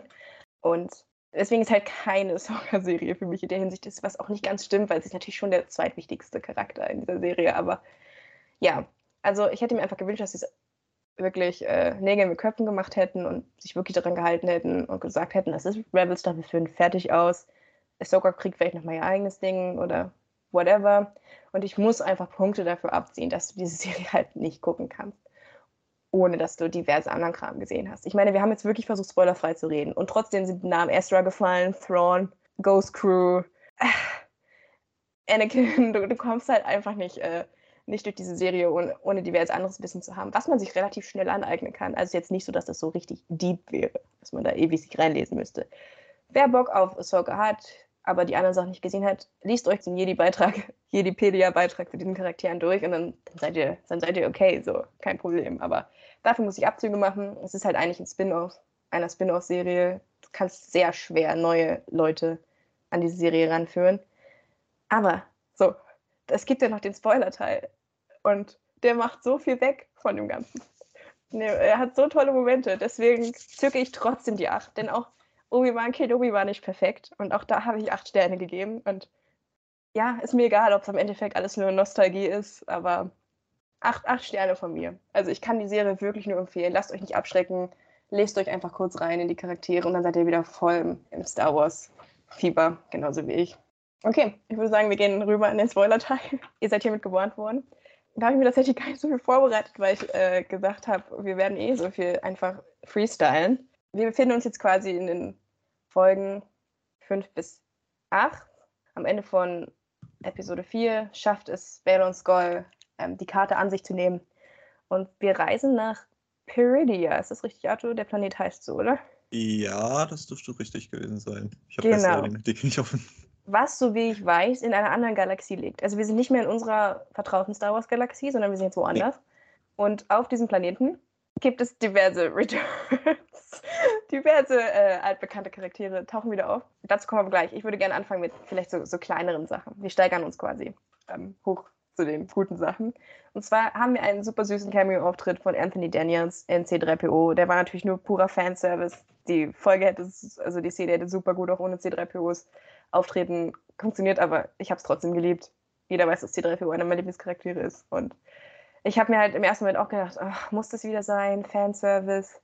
Aber dann dachte ich mir, ach egal, komm, lass Anthony Daniels das wieder machen. Man weiß auch nicht, wie lange man ihn noch zur Verfügung hat. Also, ja, fand ich okay. Captain T ist wieder aufgetaucht, kennen wir auch schon aus ähm, mehreren Serien. Arthur hilft mir auf die Sprünge. Er war auf ähm, jeden Fall Mandalorian, glaube ich. Mandalorian, ja, eigentlich hauptsächlich mit Mandalorian. Genau. Book of Boba Fett weil, müsste ich überlegen, ob er drin war. Wenn dann nur ganz kurz.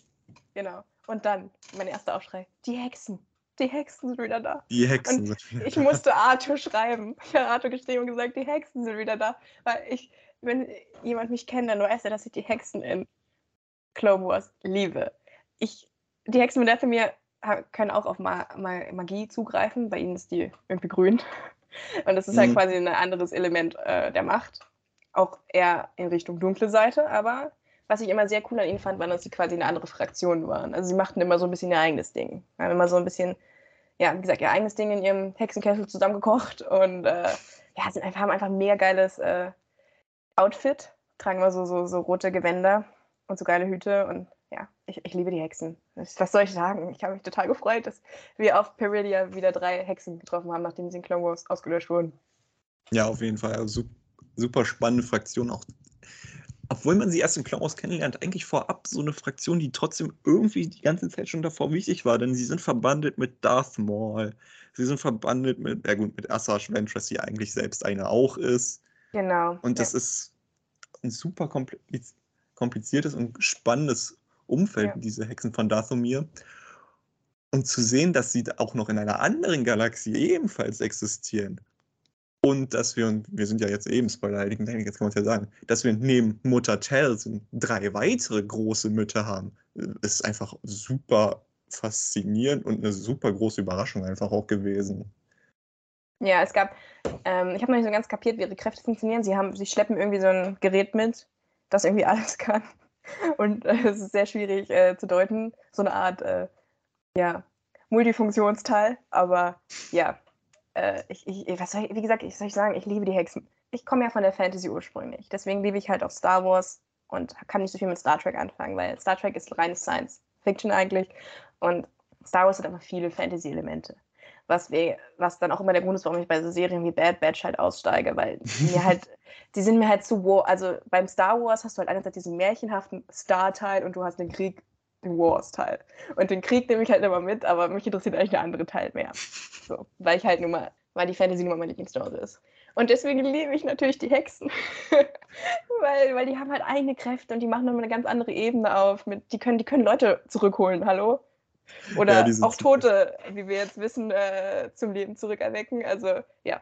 Ah, das fand ich so super scary mit den Stormtroopern auf ja einmal. sie können quasi Nekromanzie machen. Das ist, ah, ja, ich liebe sie. Ja. Super, immer, immer toll, wenn es halt nicht nur den reinen Kampf gut gegen böse gibt, sondern wenn du noch dritte Spieler mit drin hast. Deswegen ist Game of Thrones ja auch so erfolgreich, weil GOT halt diverse Subfraktionen hat. Und die Hexen sind halt auch sowas. Ja. Genau, also, genau, Hexen liebe ich.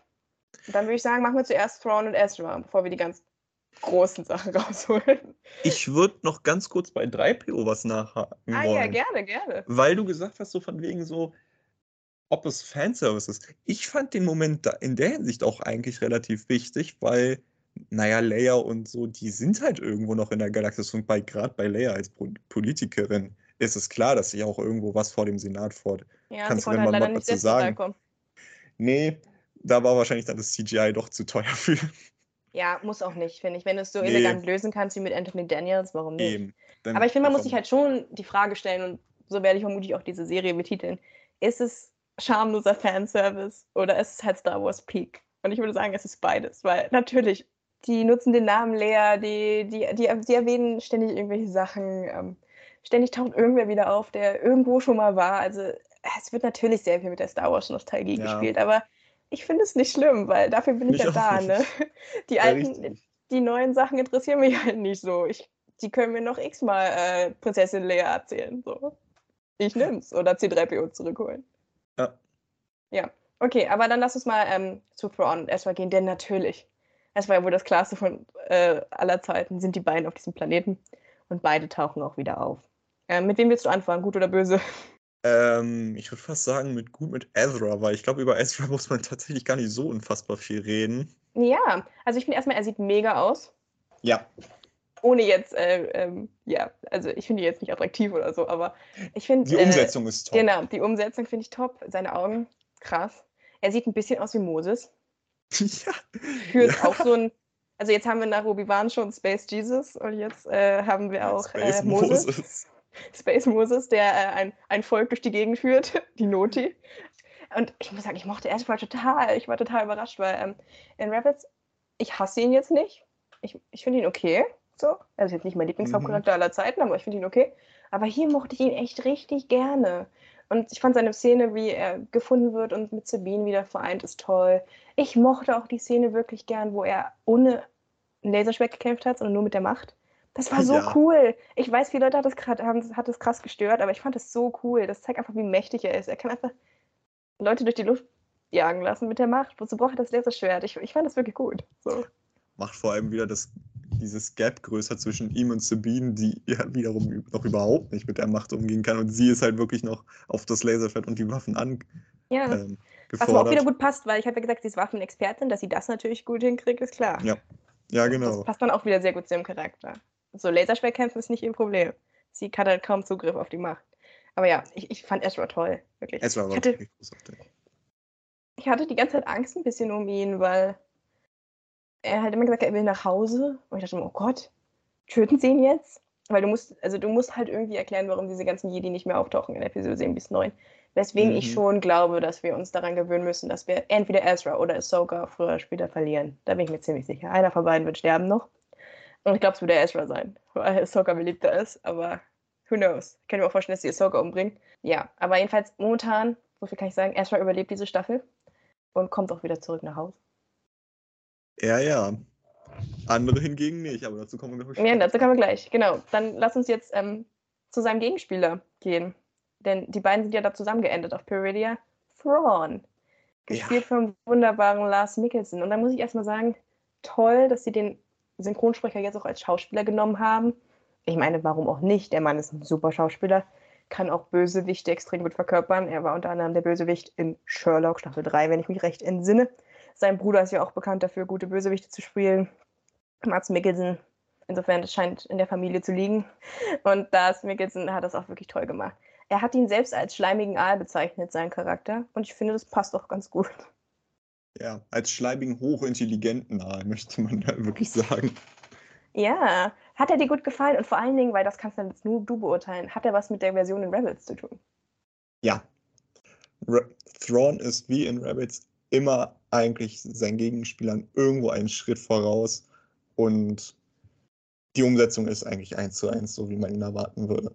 Es gibt einen Manko, das habe ich rausgehört, so durch das Durchscrollen, durch Twitter und sonst wo, dass sich ein paar daran gestört haben, dass Lars Mikkelsen eben nicht mehr in Topform ist, körperlich. Tatsächlich ja. Ich fand das Aber so witzig.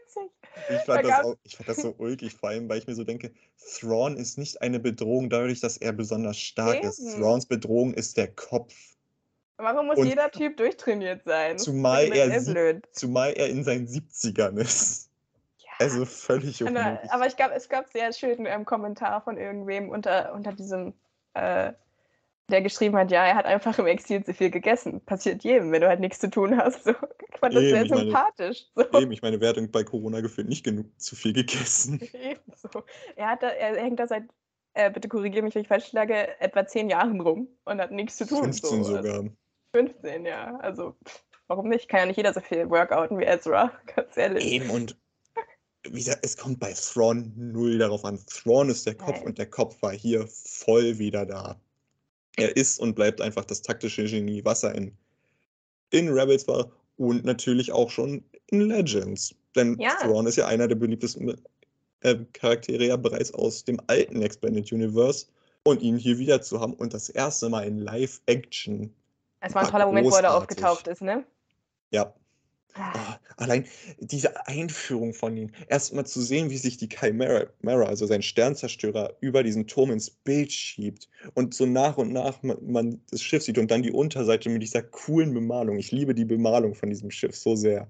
Oh, und dann kommt er da an und die Stormtrooper, diese komischen Chorus dann. Ja, die schreien alle seinen. Namen, als wäre der Das war- Popstar auf diesem Planeten. Das war so episch. Ja, es war mega. Er hatte auch noch einen sehr bedeutungsschweren Dialog äh, geschwungen, äh, Monolog geschwungen. Ja, ich fand ihn auch gut. Zwischenzeitlich hatte man so ein bisschen das Gefühl, okay, vielleicht eskaliert ihm, eskaliert jetzt die Situation so ein bisschen, vielleicht entgleitet ihm die Situation so ein bisschen. Aber im Endeffekt hat er doch wieder sein Ziel erreicht, nämlich zurück zur alten Galaxie zu kommen. Denn am Ende schafft er es zu fliehen. Ja, So, er hat sein Ziel er's. erreicht. Gut, Ezra und so leben noch, aber kann, kann ihm im Endeffekt ja egal sein. Ja, also gerade Ahsoka und ähm, Sabine, so viel können wir schon sagen, die dann da bleiben, sie sind für ihn jetzt erstmal irrelevant. Die sind sonst wo, die kommen so schnell nicht zurück. Und er kann jetzt wieder frei walten und ja, bei der Wiedererrichtung des Imperiums die Führung eine entscheidende übernehmen. Rolle beitragen, würde ich sagen.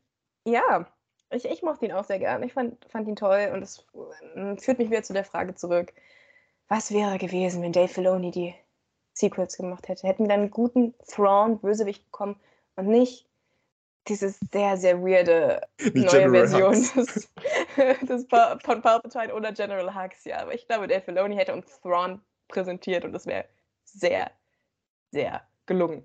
Ja. Aber leider war es das nicht. Oh Mann. Dann kommen wir jetzt vielleicht Oder willst du zuerst ein Raumschiff-Ranking machen? Weil wir haben gerade schon über Raumschiffe geredet. Vielleicht passt das jetzt ganz gut rein.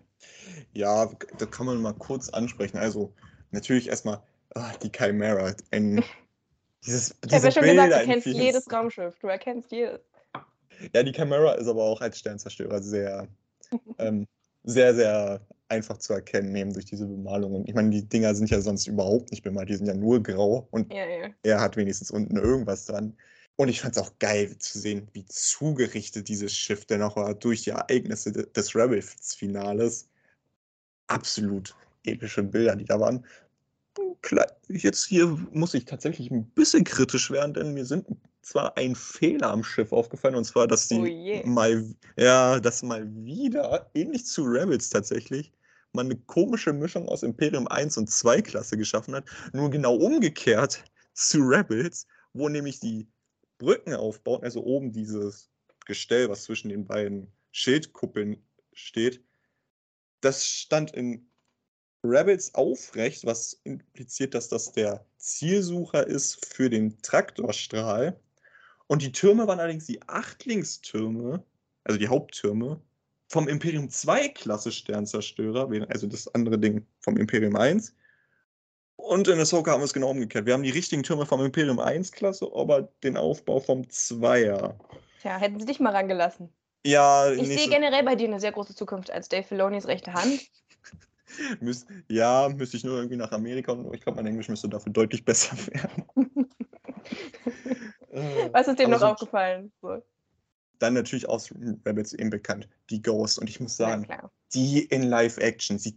Also, ich muss sagen, Rebels dachte ich mir so immer, irgendwie das Konzept von dem Ding ist wieder cool, aber eigentlich streng genommen ist es kein schönes Schiff. Aber in Live-Action sieht das Ding richtig mächtig aus. Dann ist, da sieht es irgendwie wieder ganz geil aus. Vor allem diese Cockpit, was so ein bisschen an Zweite Weltkriegsbomber erinnert, das hat schon was. Dann noch natürlich die Eye of Siam, der absolut übertrieben große Hyperraumring, wo man einfach einen Sternzerstörer reinklemmt. Ja. Völlig verrücktes Teil. Natürlich die Home One. Admiral Akbars Schiff mal wieder zu sehen, war großartig. ja, General Atmar war sowieso dabei. Akbar, der neben Mon Mothma im Senat sitzt, Deswegen sage ich ja, großartig. sie, genau, sie spielen schon viel mit der Nostalgie, aber warum nicht? Ja, aber sind wir mal ehrlich, Akbar ist auch ein wichtiger Teil der Rebellion gewesen. Der Ja, und Mon. Mothma als, als, ähm, Als Anführerin sowieso. als Anführerin Kanzlerin. jetzt, das, sie war wie geboren dafür die Rolle als Kanzlerin. War es ja auch schon in Legends bereits, da war sie auch schon Okay. Kanzlerin. Und da war, glaube ich, sogar Akbar auch irgendwie, ich glaube, in der Thrawn-Trilogie anfänglich abgewählter Verteidigungsminister. Wer ist denn der Typ, der die ganze Zeit gegen Hera ge geschossen hat? Also der eindeutig böse ist. Oh Gott. Das. Oh Gott, wie war das mit dem? Der ist auf jeden Fall neu. Der ist aber irgendwie, und da muss ich sagen, da habe ich bei den Serien tatsächlich eine Wissenslücke, weil das will ich mir nicht antun. Der ist irgendwie der Vater von der Hauptfigur aus Star Wars Resistance. Mhm. Aber sonst habe ich von dem Typen keine Ahnung, Okay. außer hier die ganze Zeit irgendwie so, so wirkt, als wäre er dann wahrscheinlich ein Spion von, Ja, vom Imperium. safe. So, er, also Ja. er wird, glaube ich, ein fundamentaler Teil werden, warum die Republik scheitert mal wieder. Das muss ja, Ja. passieren. Das kann man, wo wir gerade dabei sind, nochmal kurz, das kann man natürlich auch nochmal ein bisschen kritisieren. Ne? Also ich habe ja gerade so schöne Töne gespuckt von wegen, ja, es ist die erste Serie, das, wo drei Frauen im Mittelpunkt stehen. Aber Hera ist dann ab dem zweiten Teil der Serie praktisch nicht mehr relevant, weil sie dann eben auf Peridia sind. Und da ist sie halt nicht mitgekommen und dementsprechend fällt ihr Anteil an der Serie dann in der zweiten Hälfte leider nicht mehr so hoch aus. Das wollte ich jetzt nur nochmal noch mal ansprechen. Aber ja, zurück zum Ranking. Ja, dann noch zumindest erwähnenswert sind diese neuen Republikkreuzer, weil die auf Konzeptzeichnungen schon für Return of the Jedi basieren, welche schon mehrfach auch in Legends verwendet wurden für die MC30C, Kla- also MC, um es so kurz zu erklären, MC30 steht in, de- oder MC steht in dem Fall für Mon Calamari und den, deswegen, die haben ein- einfach eine Nummerierung in der Größe. Die Home One beispielsweise ist eine MC80A. Ähm, Okay. Jetzt- und gehen wir sehr Beispiel- tief in die Lore. Ja, jetzt, jetzt wird es sehr technisch. Und ähm, Aber was mich schnell nochmal interessieren würde, welches ist denn dein Lieblings? Vermutlich die Chimera, oder? oder ja, ja, also das ja, Schiff von- also von Thrawn. Also, ich habe eine Schwäche für Sternzerstörer. Mein generelles Lieblingsschiff in ganz Star Wars ist die Venator-Klasse und danach kommen eigentlich schon die imperialen Sternzerstörer und da ist die Okay. Chimera mit ganz weit vorne drin. Ich meine, ich habe ich hab einen Sternzerstörer aus Lego neben mir stehen, also von daher. Ja, okay, alles klar. Hast du auch einen Falken? Weil der war ja auch urteuer. Kann man äh, den, ich, hast du den gebaut? ich habe ein alt, also ich habe eine alte kleine Spielvariante von dem Ding. Ja. Irgendwie von 2010 rumliegen. Was mir als Laien noch aufgefallen, es gab doch auch wieder X-Rings, oder? Es gab X-Wings und was spannend ist, es gab zumindest in der ersten Folge E-Wings, die auch ein Relikt aus Legend sind und quasi so ein bisschen der Nachfolger der X-Wings da waren. Hm, okay. Ja, aber so viel zu den Schiffen. Was, was, was? Achso, es gab keine Ties, ja? Ja, do, äh, doch, es gab. Imperium ist halt. Ja, TIE Fighter, die sind, das sind zerbrechliche Dinger, die sind, die sieht man ja andauernd, die hat man auch im Mando schon gesehen, das ist ja nicht erwähnenswert. Ja, okay, okay. Hätt's, hätt's Also, den, hätt's TIE Was, was macht ein Raumschiff aus, dass es erwähnenswert ist? Es muss du so- groß sein, es muss einzigartig sein oder es muss irgendwie eine krasse Hintergrundgeschichte haben, was entweder Legends-Verbindungen oder halt Konzeptzeichnungen angeht. Dann ist es erwähnenswert. Okay, alles klar. Schön, dass wir das ähm, nochmal noch mal klargestellt haben. Ja, was ich auch sehr erwähnenswert finde, wo wir gerade dabei sind, ist, dass, und jetzt springen wir nochmal ein bisschen zurück, dass Ahsoka nämlich bei diesem Kampf, wo sie verliert und womit dann Balin an die Karte rankommt, in den Abgrund fällt und dann landet sie in der äh, Welt zwischen den Welten, wo sie ja schon einmal war, nämlich in Rebels. Irgendwie scheint sie da einen besonderen Zugang hinzuhaben. I don't know.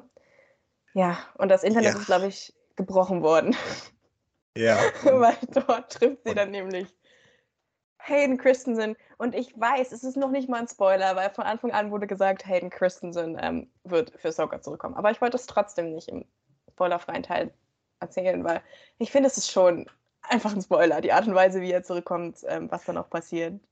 Also oh ich Mann, Arthur, ich weiß nicht, wie ich mich gefreut habe. Ey, ich bin so, als ich die Stimme von ihm gehört habe, dachte ich mir so, nein, das machen die jetzt nicht wirklich. Und dann steht er einfach quasi da in der Welt zwischen den Welten tatsächlich auch richtig physisch. Er ist ja nicht nur dort nicht reiner Machtgeist. Er scheint eher sowas zu sein wie der Hüter jetzt. Ich meine, er ist der Auserwählte. Wer, wenn nicht er, könnte der Hüter der Welt zwischen den Welten sein, aber Das ist, holy äh, moly, ich hatte so Gänsehaut. Ja, und wie er dann sagt, hey Snips, Ah. Mann, ich meine, Matt Lantin hat es auch toll gemacht in, in Clone Wars, aber einfach zu hören, wie Anakin das sagt, ich meine, das ist einfach ein Riesending für einen Star Wars-Fan, der Ja. halt Clone Wars geguckt hat. Das verstehen, glaube ich, andere Leute nicht so wirklich, die keine Verbindung zu Clone Wars haben, aber wenn du diese Serie halt ge geliebt hast, und ich mag sie sehr gerne, sie hat natürlich auch Schwächen, gerade stecke ich in Staffel 5 wieder in irgendeiner Druidenfolge fest. das ist so langweilig. Äh, Es gibt ja, halt- ich weiß, also- welche du meinst. Clone Wars ist halt, ich habe zwei Folgen gesehen und das Ding geht nochmal zwei. Egal, jedenfalls. Ähm, von vor allem danach kommt der ganze Juicy Stuff mit Satine und Darth Maul und Ich glaube, So, und so weiter kommt auch fort. Umbara. genau, also danach geht's richtig ab, aber egal. Ja, so, zurück weiß. zum Thema. Also, wer Clone Wars halt liebt, trotz seiner Schwächen, für den gibt es nichts Größeres als diesen Moment.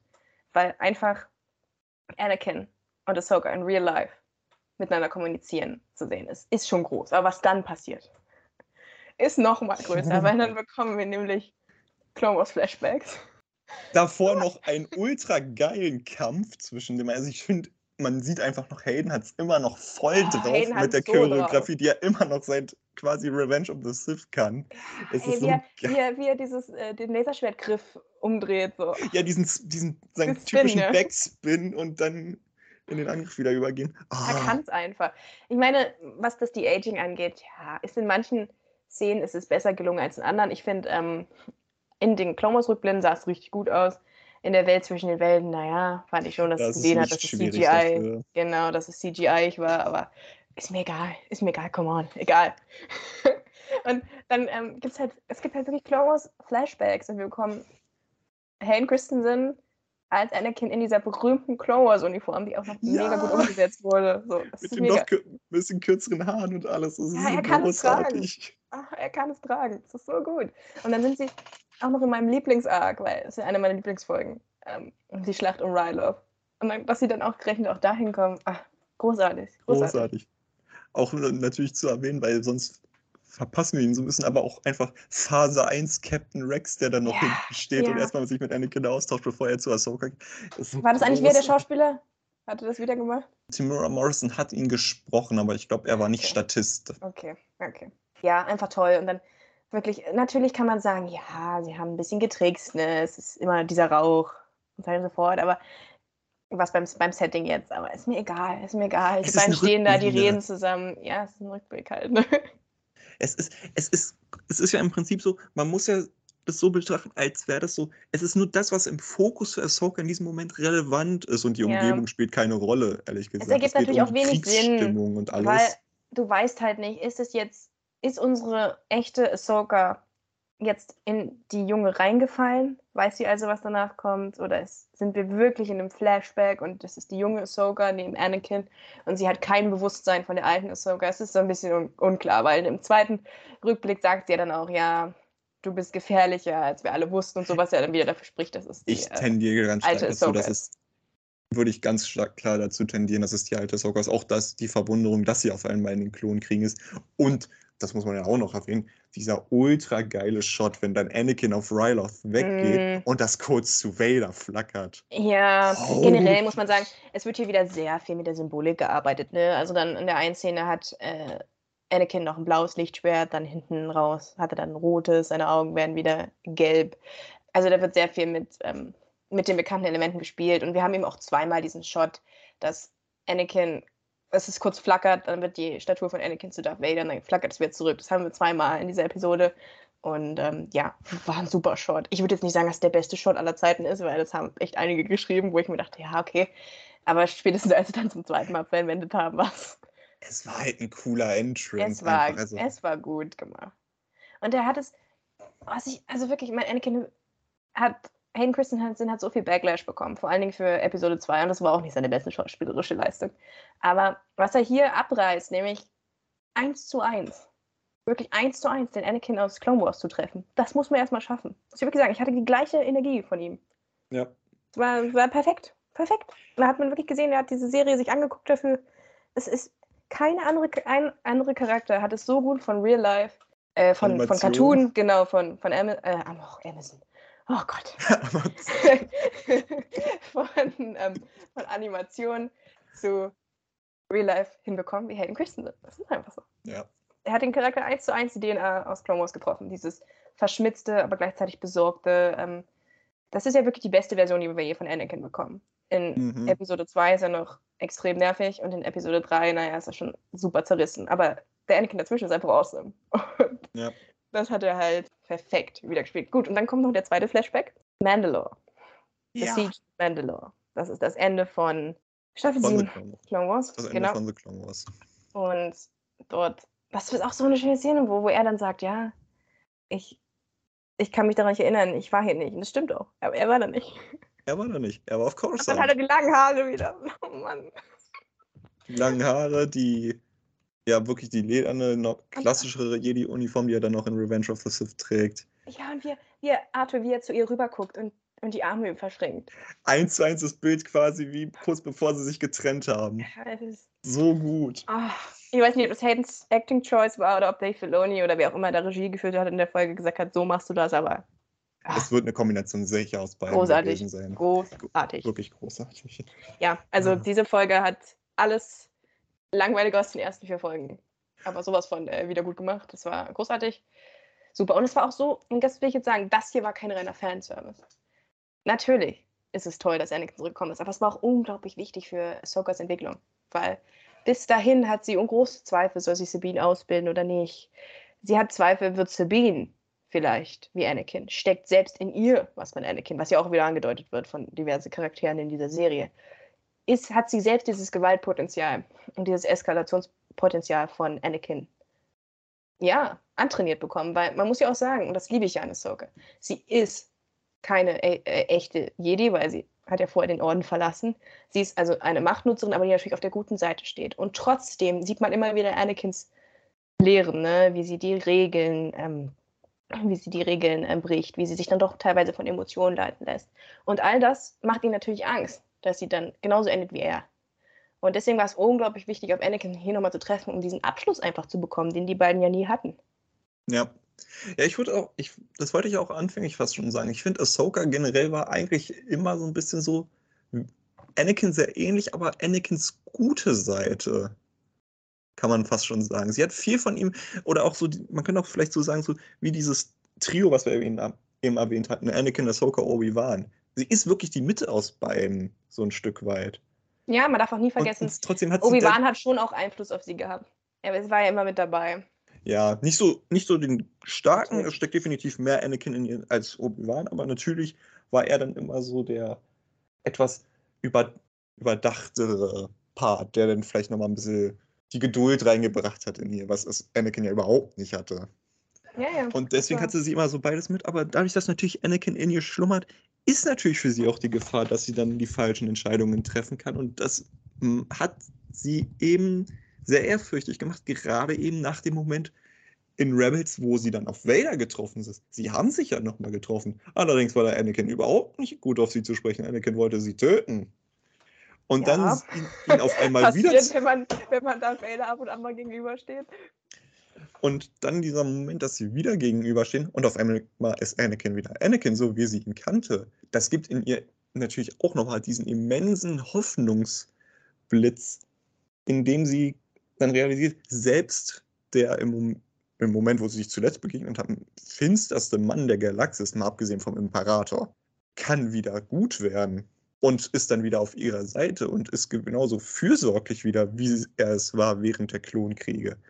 Das macht mit ihr so unfassbar viel und deswegen, ja, das wollte sie ja sicher danach auch ansprechen, ist sie nach diesen Ereignissen sehr viel lebensfreudiger, sehr viel lebendiger wieder, sehr sie viel mehr. Wieder, dieses, die, sie dieses lacht Chicky-Lachen, was sie immer hatte in ähm, Clone Wars. Das leicht verschmitzte, ähm, ja, jetzt breche ich gleich die Regeln, Lachen. Ja, genau. Und das kommt dann einfach in dem Moment dann wieder, weil sie wieder sehr viel neue Energie, neue Hoffnung und alles getankt hat und wieder geradeaus blicken kann, ohne die Angst zu haben, sich doch für die falsche Sache zu, zu entscheiden. Ja. Und das ist ganz ich, wichtig. Ich möchte noch eine Sache dazu sagen, bevor wir zwangsläufig weitergehen müssen. Und zwar fand ich erstmal die Dynamik zwischen den beiden sehr schön. Ich finde, Rosaria Dawson und Hayden Christensen, die sich ja wohl auch privat schon durch die Schauspielschule mhm. kennen. Du hast mit Sicherheit auch das Video von Disney gesehen darüber. Ähm, mhm. natürlich. Haben diese Dynamik sehr gut rübergebracht, dieses Necken. Also es gibt diese Szene, wo er sagt, ja, ich werde dir noch was beibringen. Und dann sagt sie, ja, hast mir auch mal nichts mehr beizubringen, weil sie halt ihm ebenbürtig im, im Lichtschwertkampf ist und, und dann hinten raus, wie, wie ähm, sie dann wieder gegeneinander kämpfen und plötzlich hatte Soka Angst vor ihm und ach, es, ist, es ist perfekt, es ist perfekt. Und ich möchte nochmal sagen, danke, Helen Christensen, dass du dich dafür bereit erklärt hast, das zu machen. Nicht, dass er je diesen Podcast hören oder verstehen würde, aber wie gesagt, er hat sehr viel Ärger für seine Darstellung bekommen. Mittlerweile hat sich das aber auch sehr gewandelt. Also viele Leute akzeptieren, glaube ich, einfach, dass er und Natalie Portman einfach nicht die beste Chemie hatten. Es passiert manchmal, dass die Dialoge auch undankbar waren. Und ich glaube, viele Leute sehen heute seine Darstellung ein bisschen im anderen Licht, auch weil die Sequels halt die Prequels heute viel besser aussehen lassen.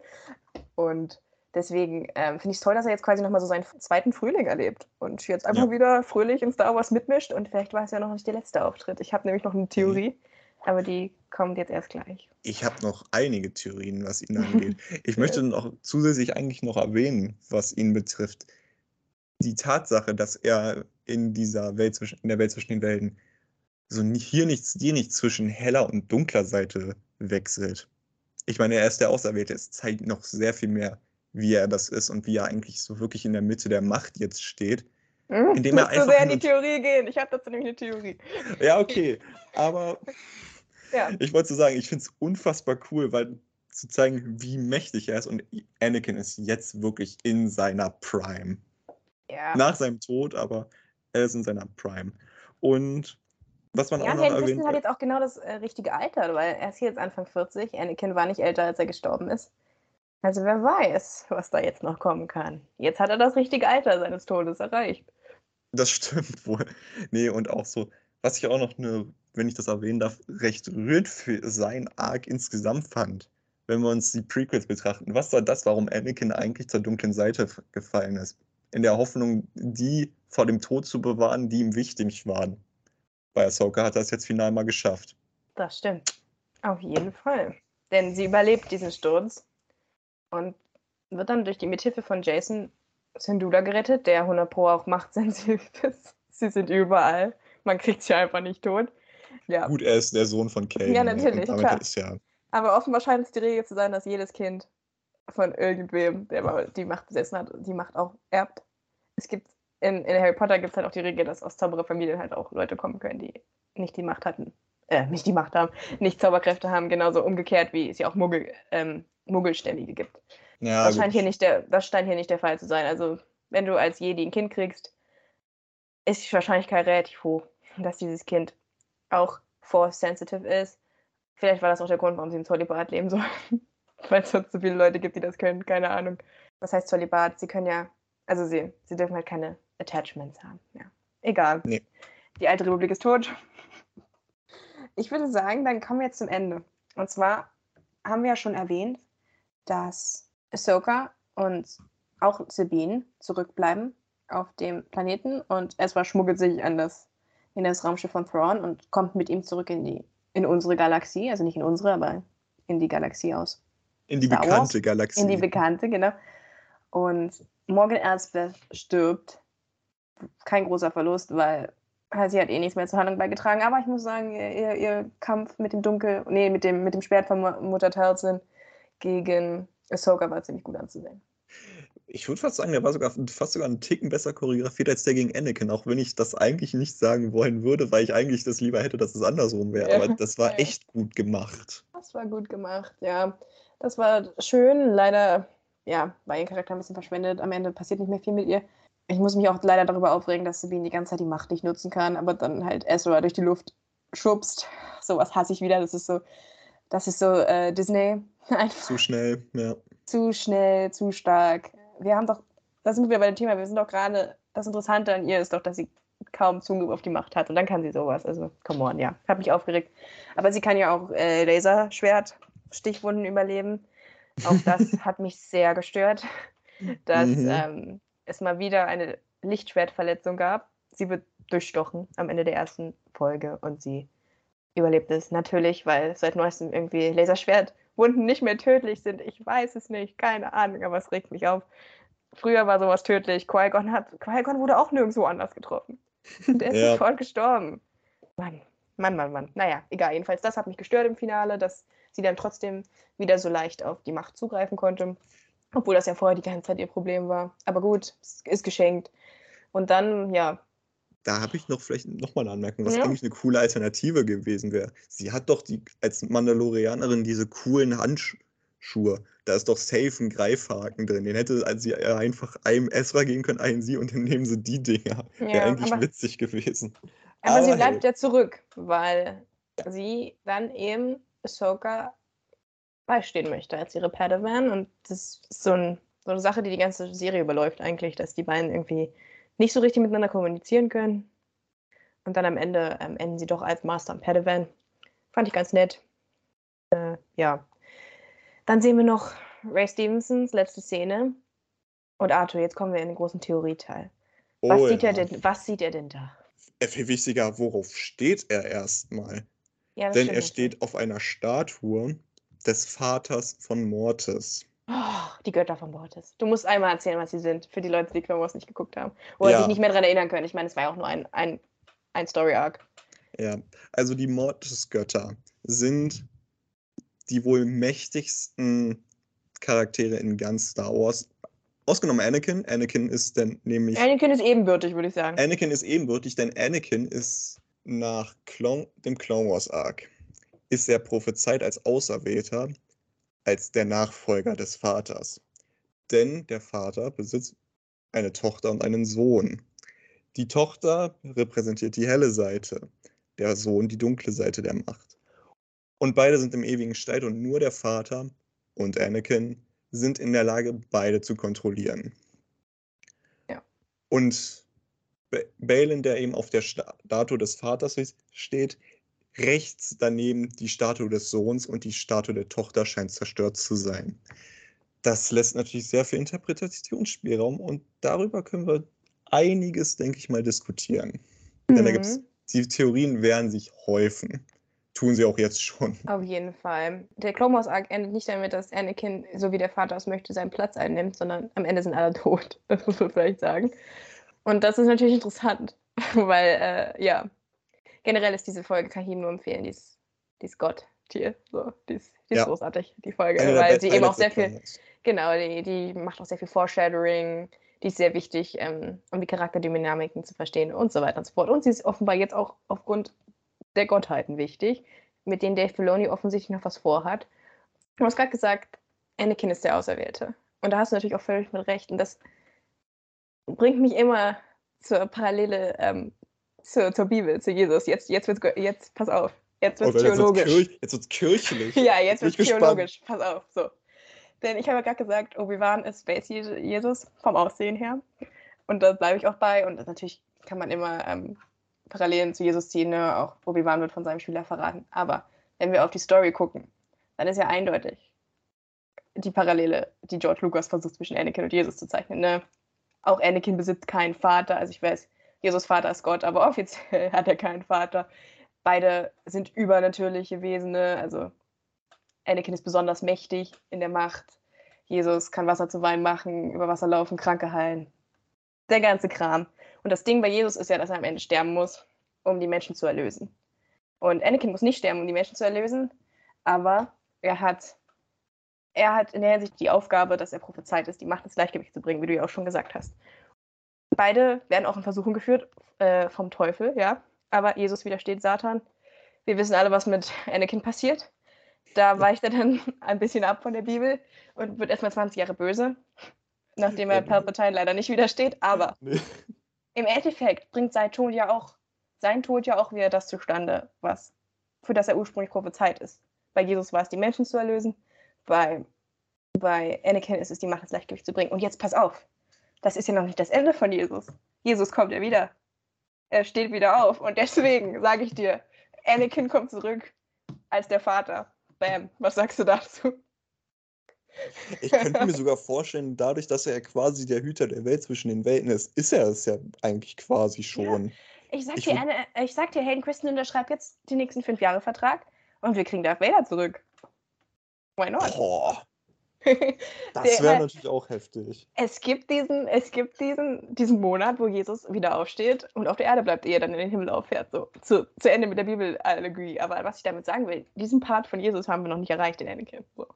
Nee. Es tut mir, tut mir übrigens leid für alle Leute da draußen, die kirchlich sind, dass ich gerade den schlimmsten Mann der Galaxis mit, mit Jesus verglichen habe. Aber es ist ganz eindeutig, dass George Lucas äh, da gewisse Parallelen gemacht hat. Und er hat quasi die gescheiterte Version von Jesus gezeichnet. Ja. Und ähm, ja, deswegen, ich finde das total interessant. Vielleicht kriegen wir jetzt wirklich nochmal den Wiederaufstieg äh, ähm, von, von Anakin. So. Und wenn Anakin der Vater ist oder sein wird, wer, dann ist natürlich die Frage, wer ist der Sohn und wer ist, wer ist die Tochter dann? Also die Tochter, möchte ich sogar sagen, ist relativ einfach zu beantworten. denn- Ahsoka, oder? Ahsoka. Die Ja, Tochter hat sie gesagt. wiederbelebt. Und Ich meine, das wäre Morai, natürlich auch- diese, lass mich Ja, kurz genau. aussprechen. Diese Eule ist ja quasi die Reinkarnation der Tochter. Und die, diese Eule folgt Ahsoka eigentlich immer. Ja, ja, ist mir auch, äh, ist mir auch aufgefallen. Ich meine, es wäre natürlich auch witzig, wenn seine echten Kinder der Vater und der Sohn wären. Er hat jetzt zwei, aber ich finde, es passt besser, wenn Ahsoka die Tochter ist.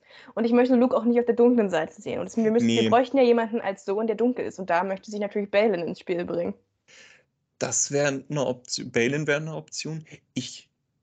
Jetzt würde ich aus Legends am liebsten abnören, aber das ist super unwahrscheinlich. Aber ich fände natürlich Starkiller sehr cool. Aber ja, das ist zu unwahrscheinlich, weil ihn kanonisch zu machen, er ist zu OP. er ist viel zu Mhm. stark, um ihn nochmal kanonisch zu machen. Wäre aber natürlich witzig, vor allem, weil er und Ahsoka zumindest ein paar Parallelen ha- haben, gerade was den Lichtschwertkampfstil angeht.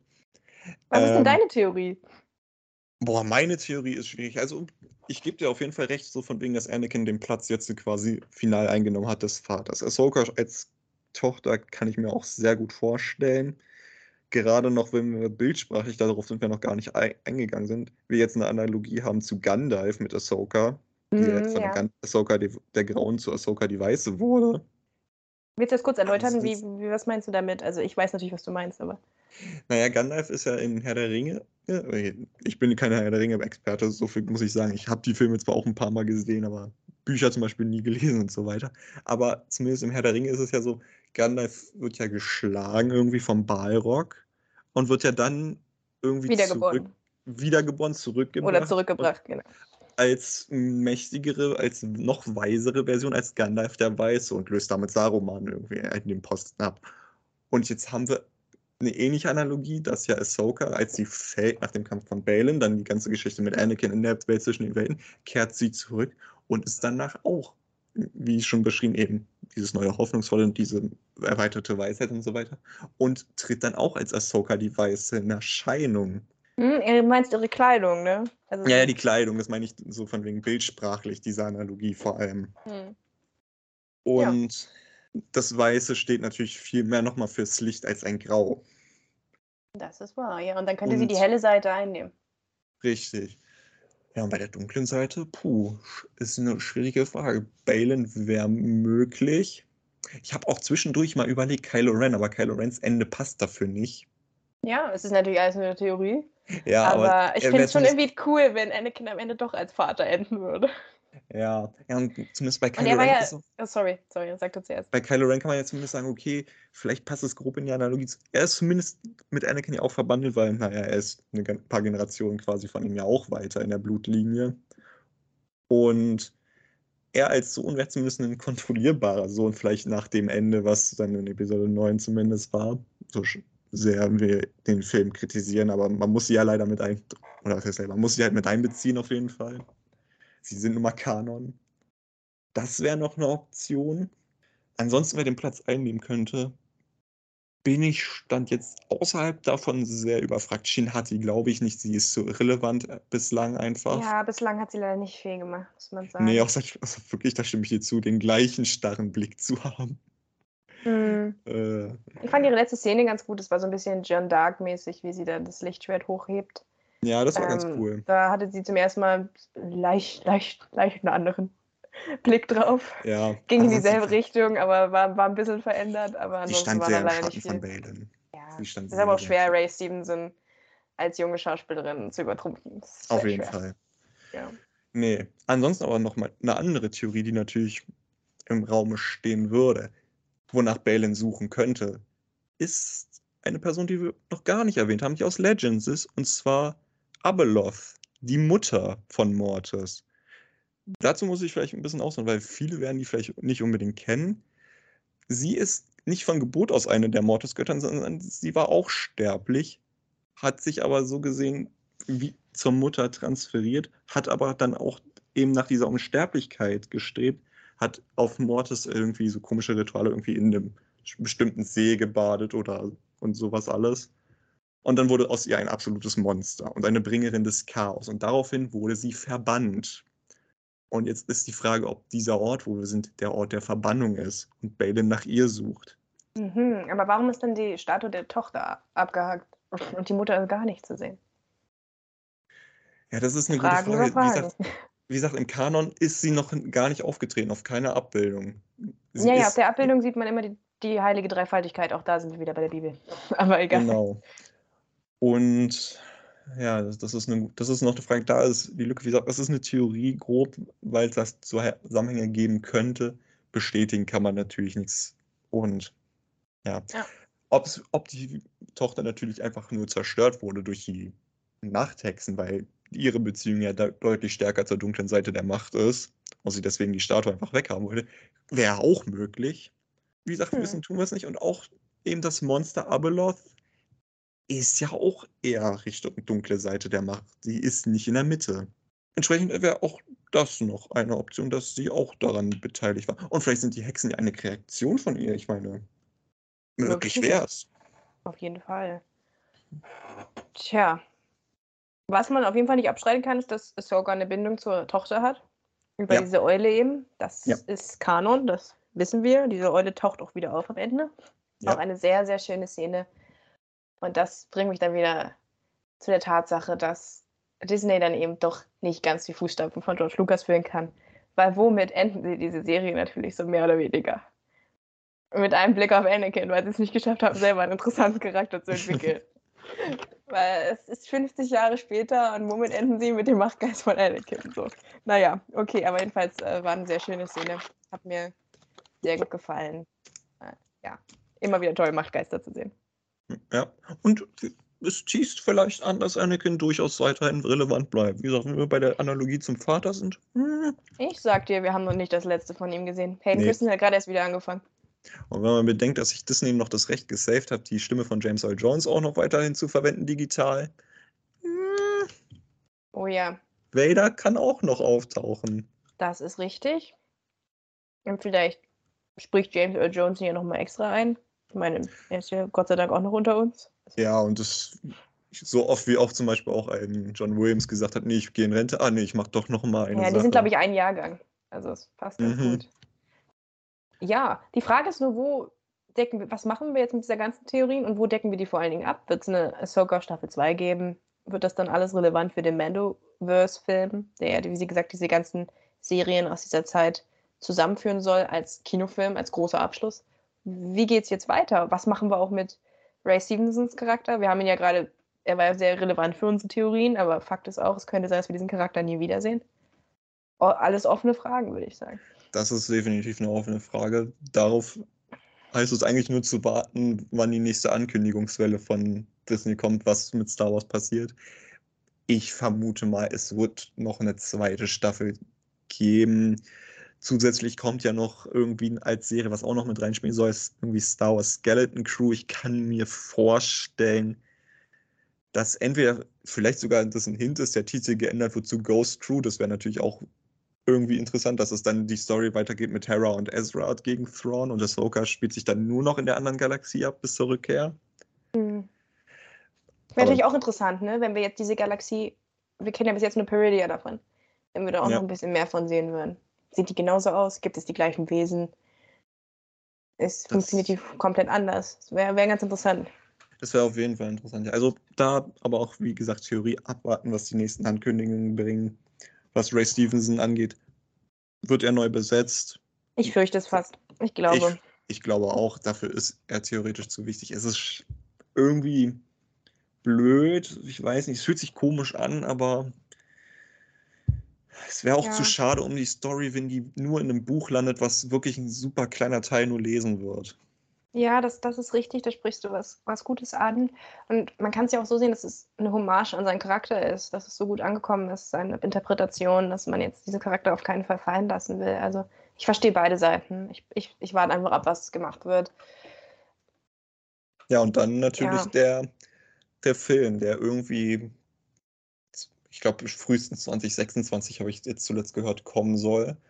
Mit dem Mhm. forma- formidablen Titel Higher to the Empire im Übrigen. Ja, wir Um müssen ja schön noch irgendwo dahin kommen. Um schön wieder an die alte Throne-Trilogie anzuknüpfen. Stört dich das eigentlich, Arthur, dass sie jetzt gerade versuchen, mit diesen ganzen Filmen die Sequels, naja, irgendwie erklärbar zu machen? Oder denkst du dir, ja, ist mir eigentlich egal, solange die Story gut ist? Das Problem, ja, ich, ich, ja, ich würde es schöner finden, wenn man sie vergessen könnte, aber das Problem ist, wenn sie sie wieder nicht Kanon machen, wäre das ein riesiger Image-Schaden von Seiten Disney und Lucasfilm, auch wenn es ehrlich wäre, irgendwie zu sagen, okay, wir haben hier Mist gebaut. Aber ich glaube, marketingtechnisch können sie es einfach nicht umgehen, ist das Problem. Ja, sie haben ja auch schon was angekündigt mit Ray. Hm, Also ich fürchte, wir werden, jetzt wird halt gerade abgefrühstückt, was zwischen Episode 6 und 7 passiert ist. Und wenn wir das irgendwann haben, ist auch traurig, dass man wirklich x Serien braucht, um das wieder gerade zu rücken, aber egal. Dann werden wir Ja. uns irgendwann natürlich in die Zeit nach Episode 9 bewegen, was da dann passiert. Und dann werden natürlich Ray, Finn und Poe wieder die Hauptcharaktere sein. mhm. Aber mich persönlich interessiert das wenig, weil ich zu keinem dieser Charaktere eine Verbindung Ja, habe. ich, ich habe da jetzt auch nicht so das große Interesse, dann da das so stark zu verfolgen. Dann, dann bin ich tatsächlich ehrlich, dann gucke ich mir lieber nochmal die fünfte Serie an, die irgendwie zwischen Episode 3 und 4 spielt. Davon haben wir auch mittlerweile mehr als genug. Ja, das ist natürlich auch noch ein Thema. Ich denke, das ist was, was wir im Clone Wars Podcast, sollte er je kommen, nochmal vertiefen werden. Aber Star Wars brancht natürlich immer mehr aus. Also für Mhm. jemanden, der neu dazukommen will, der wird, glaube ich, ganz schön abgeschreckt werden. Weil er denkt, wo fange ich überhaupt an zu gucken? Was soll ich mir alles anschauen? Was muss ich alles gesehen haben? Also es gibt ja so viele Produkte. Es, man merkt halt wirklich, dass es so eine Art des zweites Marvel ist.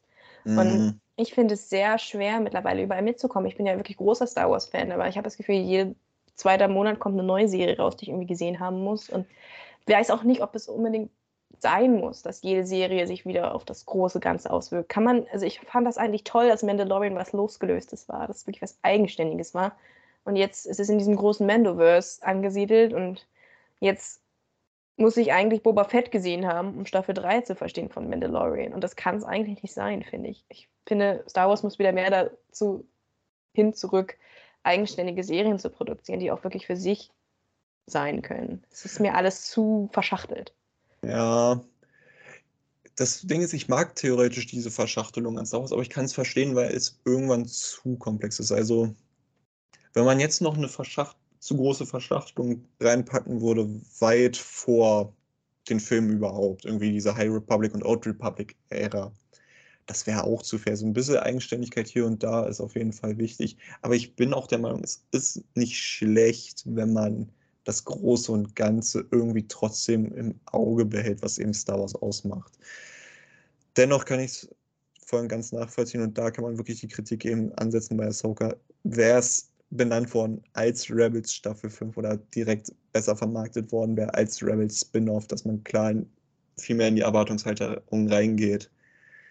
Es wäre klüger gewesen. Ja, gut. Also, sie haben ja schon relativ mit offenen Karten gespielt. Also, klar, wir wussten nicht, dass Emanes Fandi als Ezra zurückkommt, aber eigentlich wussten wir schon, dass es, es dahin es, geht. Es, es wurde es zumindest wurde. geteased, dass er kommen sollte. Es wurde genau. spekuliert, dass er das spielen würde. Genau, und das ist nicht das, was mich tatsächlich so stört. Ich hätte halt wieder gern einfach ein Projekt losgelöst von all dem. So, ich fand das halt, wie gesagt, toll, dass Mandalorian einfach eine Vater-Sohn-Geschichte war über Western, mm. in einem, im Western-Setting. Und dass du nix, theoretisch nichts anderes hättest dafür sehen müssen. Und ja, das ist, wie gesagt, vielleicht auch nur eine persönliche Meinung. Ich finde, man muss halt wirklich auch aufpassen, dass Star Wars nicht zu inflationär wird, einfach. Ja, aber das, da bin ich, weißt du, ich, wie gesagt, ich bin halt in meiner Jugend mit sechs Filmen und einer Serie aufgewachsen. Ja. Das ist, eskaliert mir gerade einfach ein bisschen zu viel. Ja. Ich habe, ja, vor allen Dingen, wenn es qualitativ nicht hochwertig ist, aber das kann man ja jetzt sogar nicht vorwerfen. Mhm. Das war ja gut. Ja. ja, aber zum Beispiel, man merkt es trotzdem, diese engere Staffelung der Serien. Ich finde, das merkt man auch an bei mir. Ich finde so irgendwie gerade so Mando Staffel 1, Mando Staffel 2, die lange ein Jahr auseinander und dazwischen kam nichts. Das war ja dann noch wirklich ein Ereignis. Jetzt hast du drei, vier Serien im Jahr und bei den meisten ist es dann so, ja, die läuft so, die guckt man, aber es ist nicht so dieses Highlight. Das Hooker hatte jetzt so wieder dieses Highlight, weil es wirklich dieses größere Ding insgesamt wieder war, worauf man sich einfach richtig gefreut hatte. Obi-Wan war das, vor allem anfänglich noch im Mittelteil mal ein bisschen schwankend, würde ich sagen, aber ja. Aber zum Beispiel hast du dann so Serien wie einen Bad Batch. Ich mag Bad Batch sehr gerne, aber es ist trotzdem dadurch, dass es so immer zwischen den anderen Serien so eng ist. Geht unter, ne? Geht so unter und dann hast du mal eine Woche, wo du sagst, ach ja, stimmt, ich muss das heute noch gucken. Ja, ich finde es halt. Wo du es kurz so vergisst, so. Wie gesagt, und auch ein bisschen anstrengend, weil ich komme kaum hinterher. So. Es, ist, es ist so viel. Ich fände es schön, wenn es wieder auf einen bei Live, so Live-Action-Animationen abwechseln und dann in einem Halbjahrestakt käme. Das fände ich ausreichend. Mhm. Und ich glaube, das wäre auch für die Qualität gut. Und ich finde auch zum Beispiel, was Qualität angeht, ich fand Mano Staffel 3 hat man es ein bisschen angemerkt, dass das da ein bisschen mehr mit Zeitdruck entstanden ist. Ja, muss man leider kann, sagen. Ja, und du kannst, also das fand ich wirklich, muss ich sagen, eine Sauerei. Dass die Sache mit Grogu und und den in Boa Fett abgehandelt wurde. Das ja. fand ich unmöglich, muss ich ganz ehrlich sagen. Das, ja. das ging gar nicht. Das hätte, das hätte eigentlich irgendwie noch vor, als erst ein paar Folgen gehört von ja. Also du kannst was, es doch nicht mit dieser großen Sache enden lassen, Staffel 2, und dann endest du das wieder in, in einer anderen Serie. Und dann gehst du zurück in die dritte Staffel und das ist, der ganze Konflikt ist schon gelöst. Mhm. Das, das geht einfach nicht. Ich hätte es auch fast besser gefunden, wenn Grogu die ganze dritte Staffel gar nicht dabei gewesen wäre, sondern erst am Ende vielleicht wieder dazugekommen wäre.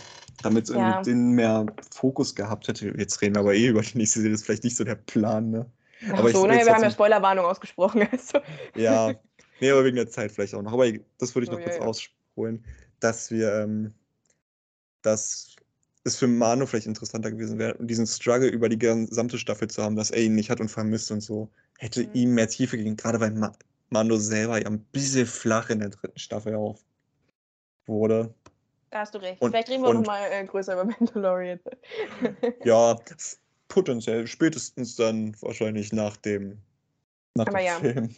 Ich würde es auch, nur um das nochmal deinen Gedanken aufzugreifen, ich würde sogar noch mal runterschreiben. Ich würde sagen, ich würde knallhart bleiben und sagen, eine Serie pro Jahr reicht, um den Star Wars Hype anzukurbeln.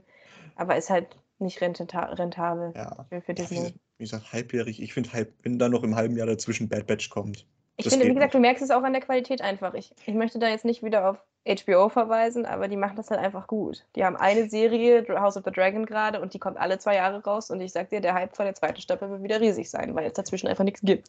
So, ist einfach Das- besser. Das stimmt schon. Aber zumindest, da kann man jetzt zumindest sagen, so, okay, Animation und Live-Action, das sind ja immer noch so halbwegs getrennte Teams. Das kann nur, glaube ich, noch halbwegs funktionieren. Aber wie gesagt, dieses drei, vier Serien im Jahr, da sage ich zu viel. Wenn man es so im Wechsel hat, im einen so keine Ahnung, im Januar kommt raus Live-Action, im Mai, Juli Animation, Bad Batch oder so. Kann funktionieren. Muss natürlich nicht zwanghaft sein, wenn Bad Batch aus ist und die haben keine Idee für eine nächste Animationsserie oder es ist dann nur drei oder sechs Folgen Tales of the Jedi, was dann in einem halben Jahr mal kommt. Hm. So what, aber Ja, zumindest Okay. wenn es so jährlich wäre, ganz ehrlich, wenn du, du wartest so ein Jahr auf ein Star Wars Projekt und dann sind sechs Folgen Tales of the Jedi, hm. wieder wahr. ein Ja. bisschen underwhelming vielleicht, deswegen das ist eher so ein Füller fürs halbe Jahr, würde ich sagen. Und das große Live-Action dann jährlich wieder. Okay, ja. Ich sag ja, klopft bei Dave Filoni an, vielleicht gibt's noch einen Platz. Ich würde sagen, wir verbleiben damit, also ich zumindest, dass Ahsoka erfrischend war. Ja. Eine gute Serie, die viel Spaß gemacht hat, die nicht an allen Stellen perfekt war, die teilweise auch ein bisschen sehr auf Nostalgie gesetzt hat. Aber ich würde trotzdem sagen, um meine finale Frage zu beantworten, klar war schamloser Fanservice dabei, aber ich würde schon sagen, es ist eher Star Wars Peak. Und vielleicht auch, weil viel Nostalgie mit reingespielt hat. Das eine schließt das andere ja nicht unbedingt aus, aber es war auf jeden Fall einer der besseren Star Wars-Projekte. Dem kann ich mich auf jeden Fall anschließen. Perfekt, dann würde ich sagen, ähm, entlassen wir euch, ZuhörerInnen, alle. Und ich bedanke mich ganz herzlich, dass du dir heute Zeit genommen hast, Arthur. Sehr gerne. ja, ich finde, wir haben alles ganz gut beleuchtet. Sogar, also wir sind sogar noch auf das gesamte Star Wars-Universum am Ende nochmal eingegangen. Ja, wenn ihr mehr von Arthur wissen wollt oder mit ihm weiter über Star Wars diskutieren wollt, äh, ja, wie, wie findet man dich, Arthur? Ja, auf Instagram unter Admiral Plagbar. Ansonsten. Ich kann dich auch nochmal verlinken. Ja, ansonsten haben wir keine, habe ich keine weitere Plattform, wo ich irgendwie auftrete. Alles klar. Na gut, dann, wie gesagt, ich bedanke mich bei dir und ich würde sagen, bis zum nächsten Mal. Möge die Macht mit euch allen sein. Ciao. Das war's schon wieder mit unserer aktuellen Folge. Take Two ist ein Podcast, der über Acast vertrieben wird. Das Logo wurde mit der App Logopit Plus designt. Die Klappe im Intro und Outro stammt von der Website freesound.org. Unser Content wurde mit Hilfe des Programms Audacity geschnitten und überarbeitet. Wenn ihr Wünsche, Fragen oder Anregungen an mich und Milena habt, dann schreibt uns doch einfach eine Mail an take22 at web.de. Alles zusammengeschrieben. Danke für euer Interesse und bis zum nächsten Mal.